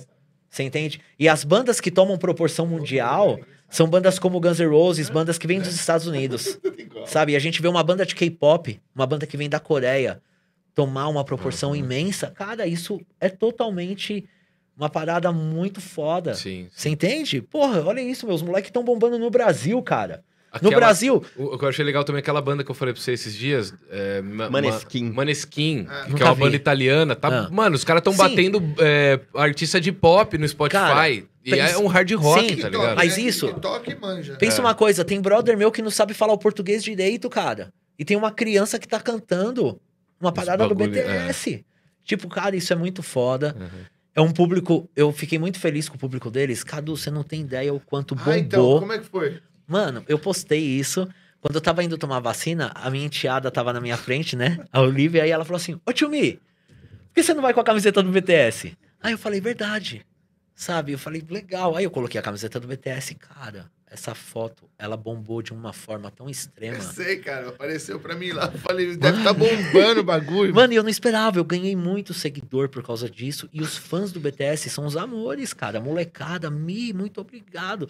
Cara, teve um perfil do BTS que postou essa foto que deu mais de 15 mil likes. Eu vou comprar uma camiseta do BTS, eu vacino sabe? daqui duas Aí, semanas. cara, vou copiar você, cara. Mas, cara, eu achei super legal, uma molecada totalmente carinhosa. Esses fãs do BTS me fizeram voltar no tempo com aqueles fãs emo, tá ligado? É uma galera totalmente ativa. Meu, você imagina que eles têm fãs no Brasil que se o Cadu, Barbieri, qualquer pessoa falar, alguém já tá ligado e vai divulgar isso. É mesmo? Isso é uma fanbase invejável, Uhum, cara. uhum. Pode falar o que for do K-pop. Os caras têm fanbase, mano. E a musiquinha é legal, cara. Sim, não, Foi pô. musiquinhas assim. Eu não era óbvio que eu não vou ficar ouvindo no meu fone de ouvido pra ir na academia. Mas sei lá, você acordou de manhã, quer, quer dar uma animadinha assim, quer fazer uma Sim. faixina legal, você põe um negocinho legalzinho. Legal pra cara. caramba. É. Não, acho que é assim. Eu acho que música. Tô puxando o saco, velho. Vai Não, que mas- esse podcast bomba agora. Mas música. Cara, Começar a trazer. Tem BTS em Brasil aqui? música. Tem alguém do BTS no Brasil pra nós trazer? Não, não tem. Mas, ó, música. Música não tem limite. O maior exemplo disso é do Vini Paul, do Pantera, que era fã do Seal. Ele gostava do Sil, né? Ele amava o Seal. Uhum. Você via o Vini Paul falando, o Seal aquele é ali também. Ah, Seal é lindo, Não né, sabia cara? que ele tinha lupus. né? Quando eu fazia show em 2008, duas músicas da trilha sonora do meu show era do Sil. É? É. Puta sonzeira Você é também, foda né? demais, Amo, canta demais. amo velho. O velho já tá lindo, né? E a, e a Uhum. cerejinha do bolo da mensagem é que ele falou que você tá muito bonitinho de toquinha. Muito obrigado, cara. Aí, Cadu Pellegrini. aí viu, pessoal, ó, tem mais dois só que é abraço, porque assim, o tio encerrou o chat. O tio vai ler que o tio ficou com dó. Vocês mandaram dinheiro, mas assim, o tio escreve o comentário e fica, quando você vai fazer o Enem lá? Os caras falam, ó, traz documento, traz a canetinha. Aí você não traz, ó, E o, o- o- o o- tio avisou. E no Enem não tem volta. No, no Enem não tem volta. Aqui tem. Então vai, a última. Tem o Pipoca Assassina mandou 10 reais e falou: sou fã do Cadu, eu e o pessoal de Rio Preto. Aí, Cadu. Queremos muito que ele venha na Vila Dionísio. Vai ah, zoando, toquei Cadu. muito lá. Toquei muito lá no rolê. Rio Preto é. É a, é a, é a que para na goela. Rio, Rio Preto. Rio Preto tem uma assassina, cena velho. rock, né? Puta nome legal do caralho, velho. Aí Meu, o. Manda a camiseta pipoca assassina pra nós usar. Viu, Pipoca Assassina? Já a gente tá ansioso pelo Amei. merch. Pô, é- o merchandise oficial. é, é banda? Não, é uma deve ser o nome pessoa, dele. cara. Pessoa? Devia ter uma banda com esse nome. Aprende é, a tocar Pipoca instrumento. Assassina, Banda Aquela punk. que para bem É. aqui, assim, ó. Aquela doce, assim. Foi? Ah, mas é mamona. Pipoca, pipoca, Ah. pipoca não. Não, né? essa pipoca não. Não. Vai eu abrir uso. pro joelho de porco. Vou tomar vacina com a, com a camiseta. O Fuzum Tá. mandou 10 reais e falou: esperando a pandemia acabar pra colar nos shows de novo. É Manda aí. um abraço aí para o E Diogo, cover do guitarrista do Black Days.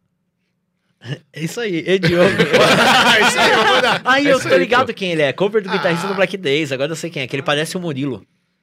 Murilo Amâncio. Deve ser quem eu tô pensando. Ah, mas é, é ele sim. Obrigado por mandar seu É Se não for, é. manda mais vintão e avisa nós que não é. Poxa, acabou. Ô, teve bastante pergunta hoje, cara. Cara, foi demais. Foi demais, cara. muito muito obrigado. obrigado. Você é foda demais. Eu também Gente, estarei amo, no cara. próximo show que tiver. Do... Mãozinha, né? A gente tá Mãozinha, tudo mal acostumado, Ah, né, cara? Pelo amor Próximo de Deus. show do Glória que tiver, eu vou estar. Próximo show do Kiara que tiver, eu vou estar. Que Próximo tá, show cara. do a Storm Suns que tiver. porra. Próximo show do BTS que tiver, eu também vou estar lá. Quero só ver, hein, vai Eu vou, ver. vou fazer mágica na fila. Nossa, a fila é Vou. gigante. Quero Imagina, ver. o vídeo ia bombar muito, velho. Ia, cara. Fazendo mágica na fila do BTS. Agora É. ele, ele E devem estar zoando nós de estar descobriu falando. BTS. Não, não, é assim vocês não vão né? zoar não, que ele, ele, ele, bombando aí, o meu salário aumenta. Então vocês dá licença, Por hein? favor, hein? Obrigado. Olha, É nóis, Você já hein? foi é demitido episódio retrasado. Você tá cumprindo aviso Nossa, prévio é só. mesmo, tem mais essa. É que eu não quis falar porque eu, eu, eu sou educado. Eu fui pra Marília cuidar da minha mãe, que ela tem, ela gosta muito de esportes radi- radicais. Ela tava praticando coisa de coisa boba. Ela gosta muito de roleta russa e acabou acontecendo um Ah, acidente, entendi. né? Coisa boba. Isso aí En- acontece. entrou e saiu, foi lá cuidar Nossa, dela e tal. E eu assistindo a live, acompanhando-me, acompanhando. Caramba, mano. É, Cuidando do chat. Cuidando do chat. E os, e os caras aqui, ah, Zé Rubens é um merda. ah, demitir esse cara. Grande Zé Rubens. É, essa, bens. essa é a minha vida, mas eu nasci pra sofrer. Isso É aí. isso. Obrigado, Mi. Hoje Obrigado, é valeu, hoje mano. tem que ser emo, Indio, cara. valeu por ter colado também, mano. Obrigadão, nóis. Valeu, mano. Muito sucesso aí. E o bagulho vai ser louco aí. Eu vou estar lá na primeira fileira do próximo show. Quero só ver um beijo Muito pra obrigado. geral. Sensacional. Você tá com o microfone agora? mim. Gostei muito. Foi você que falou? Abacacê, hein? Era os- Acho que foi eu que falei. Nossa. Nossa, eu confundi, porque ele tava se mexendo assim e eu acho que o Mi tava falando. Eu achei que era a voz dele que tava saindo no meu fone. aí Eu Ah, buguei. é Mágica. Ah, o cara é mágico também. Beleza, então. Valeu, galera. Valeu. Will. Valeu! Ah, peraí, peraí. Tem um mau negócio aqui. Ih, rapaz. O Abacacém, cara. Ah, tem que assinar o bagulho, cara. Todo mundo que vem aqui participa do famigerado Abacacém, que é o quê? Ah, A pessoa vem aqui, escolhe uma carta do baralho, tá. assina o seu nome nela Aham. e põe dentro do Abacacém. Dentro. Hashtag 20 E um dia a gente vai fazer alguma coisa com esse Abacacém, que ninguém, ninguém sabe ainda. É, hoje é o episódio 25, então você assina seu nome e põe hashtag 25. Tá, entendi. oi pros caras que eu não dei oi. Dá um oi pros caras, hein? É 25, né? Oi pros caras. Oi pros caras. Oi pros caras aí. Esse foi o caras Vou aí do fumar hein? Sr. Zero Banks. Tá indo É fumar? nóis. Aí, Qual que é a sensação de fumar? Muito boa. Muito obrigado. Foi foda Ah, pra caralho. é melhor porque que a passou o tempo, sensação gente de viu, acho tá que com passou umas vontade de Três fumar. horas aí no rolê. É nóis. Ele não sabe que ele tá cortando. Ah, ó, o Carlos. Carlos contra regras, cara. Eduardo. Eu, não, eu, eu sou, eu sou assim. Tchau, gente. É nóis. Tchau. valeu, falou. Porra de mano.